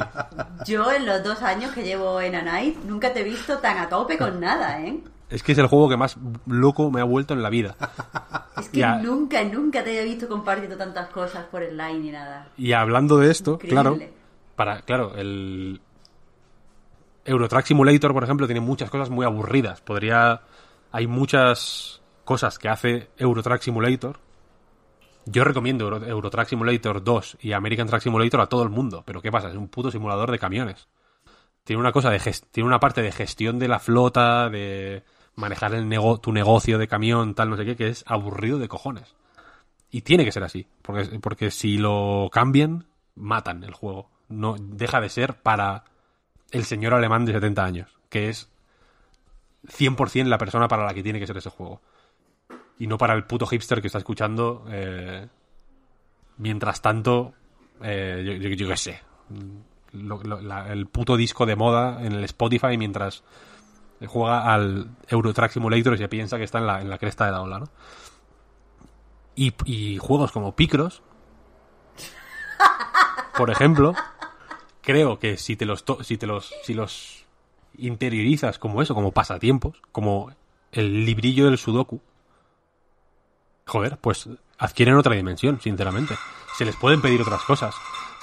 A- al Picross este, por ejemplo, si le pones un 9, por ejemplo, en el análisis, alguien te dirá, ¿qué es? Peor que el Final Fantasy VII Remake. Ya. Y es como, pues, no lo sé. ¿Qué es mejor? Eh, ¿Mis cojones o, o un Boeing 747? Pues habrá, pues habrá, habrá quien te diga que una cosa o la otra. No lo sé. Son cosas diferentes. Entonces, esta, esta manera multi multifaceted de ver los videojuegos multifaceted multidimensional, perdón, por, perdón por hablar mal inglés, eh, a mí me ha abierto los ojos, porque para mí los videojuegos no son un hobby, son mil hobbies. Porque está el hobby de jugar al Guilty Gear, que es una experiencia deportiva de alto nivel. Está el hobby de jugar a In Other Waters, que es una experiencia narrativa de alto nivel. Está el hobby de jugar a Picross, que es un pasatiempo que podría estar haciendo en, en el parque sentado en un banco. Está la experiencia de jugar al Eurotrack Simulator, que es una experiencia relajante y meditativa como pocas. ¿Entiendes lo que quiero decir? Que gracias a este juego de arrastre que yo he llevado a cabo toda mi vida, para mí los videojuegos no son una cosa, son todo. el alfa y el omega. no, pero son muchas cosas. Yo me los tomo como de, de muchas maneras, ¿sabes? Entonces, mm, pocas veces, y respondiendo a la segunda pregunta de este chico, pocas veces es como no me apetece jugar a videojuegos en general. Eh, sino que yo que sé, a mí ahora mismo, por ejemplo, jugar al Runeterra, que me, que me estaba apasionando, no me apetece una mierda. No voy a hacerlo, no quiero hacerlo. Pero jugar al Picross sí, por ejemplo. O jugar al Animal Crossing sí. O jugar al Guilty Gear, quiero decir, ¿eh? No, no me refiero a que solo esté jugando ahora como a, cosas más casual y así. Hay, hay cierto tipo de experiencias que me que sí me apelan, vaya, aunque tenga apatía por otras. Entonces, por eso digo que hay que por eso lo recomiendo el Picross, ¿no? Porque igual encuentra ahí una el solaz que busca. Sí, sí, a mí, joder, no, no, no quisiera alargar mucho el, tiempo que transcurre entre este momento del cerebro galáctico y, la despedida del programa de hoy, ¿eh? Pero sí que yo, siempre que, que se habla de esto, yo, yo quiero fuera máscaras, ¿no? Y reconocer que, que, que me planteo dudas sobre el por qué jugamos, ¿no? Eh, si es una pérdida de tiempo, si hay otras formas mejores de aprender y disfrutar en el tiempo libre. Y veo muy lejos, lejísimos, el momento de, de, decidir que no merece la pena jugar. ¿eh? Ni me lo planteo en realidad. Pero sí que valoro mucho y, la conexión más fuerte que puedo establecer con un juego es aquel que me hace caer en el tópico de nos recuerda por qué jugamos. O sea, incluso los que queremos eh, evitar tópicos y, huir de muletillas como creo que hacemos nosotros, creo que tenemos cierta debilidad por este tópico, el de nos recuerda por qué jugamos, ¿no? Y esos son los juegos, pues bueno, que acabarán siendo tus favoritos y que te acabarás, valga la redundancia, recordando durante más tiempo, o por más tiempo. Y, y eso es lo que busco, en realidad, cuando sé que no tiene sentido pedirle eso a cada juego que estrenas, pero el, hype yo creo que existe como búsqueda de este momento. Y es, es, un poco chungo porque nace de una tensión. No deberían recordarme por qué juego. No, no, debería olvidarlo en ningún caso. Pero creo que es así. Y creo que hay una fuerza especial con esos juegos que, que te recuerdan por qué jugamos. Es guay eso. A mí me gusta ese tópico. Mi, mi tópico favorito para acabar un análisis. Que vamos, que, que, no pasa nada por no querer jugar durante un tiempo. O a ciertos juegos. Es que hay rachas, joder, hay modas. Y pueden ir menos contigo. Es verdad lo que dices, eh, Víctor, que hay ambientes del videojuego donde las modas ni existen ni importan. Y te, te fumas un disco Elysium y es una cosa completamente atemporal y independiente de todo lo demás. Pero. Pero yo, yo siempre busco el próximo juego que me recuerde por qué juego. Es bonito eso. Y ya está. Y ya está, sí, yo es que no puedo decir nada más. Nada a eso, Pep. Pues eh, acabamos con lo de siempre, recordando que el podcast Reload, igual que anightgames.com, es un proyecto que se mantiene gracias a vuestras generosas aportaciones. Patreon.com barra anightreload para más información. Los patrons tenéis ahora a modo de agradecimiento, un ratito más de podcast en la prórroga. Y con el resto nos, volvemos a encontrar y a escuchar la semana que viene. ¿Era festivo? ¿Es 1 de mayo el viernes que viene ya? Sí, ¿no? Sí. Me parece que sí. O sea, grabaremos jueves seguramente, digo yo. Pero tendremos cosillas. ¿Tu, tu, juego con embargo ya estará, Víctor, la semana que viene? Sí, sí, sí, sí. Pues eh, ese, ese para empezar. Eh, no, no, quiero dar pistas con los descartes, pero bueno, estoy repasando el calendario, también tenemos Gear Tactics y este XCOM Chimera Squad que mencionábamos antes, y alguna cosilla más que seguramente tendremos por, por aquí, e incluso algunos de los que han quedado pendientes, si no hay rumores sobre la Next Gen, la, semana que viene seguro que encuentran su sitio. Muchas gracias a todos por habernos escuchado. Gracias, Víctor y Marta, por haber estado aquí una semana más. Y hasta la próxima. Y a ti, Pep. A ti, hasta la próxima. Chao, chao.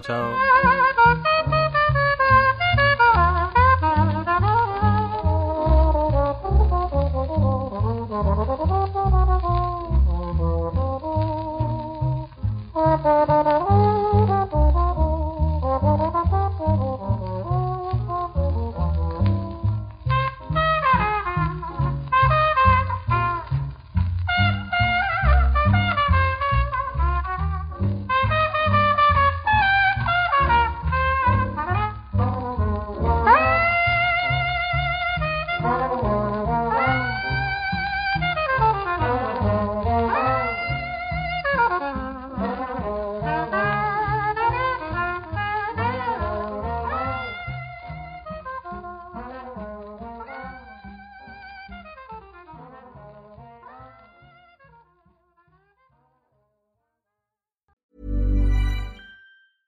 Hi, I'm Daniel, founder of Pretty Litter. Did you know cats tend to hide symptoms of sickness and pain? I learned this the hard way after losing my cat, Gingy. So I created Pretty Litter, a health monitoring litter that helps detect early signs of illness by changing colors, saving you money and potentially your cat's life. Pretty Litter is veterinarian developed, and it's the easiest way to keep tabs on your fur baby's health right at home. Go to prettylitter.com and use code ACAST for 20% off your first order and a free cat toy. Terms and conditions apply. See site for details.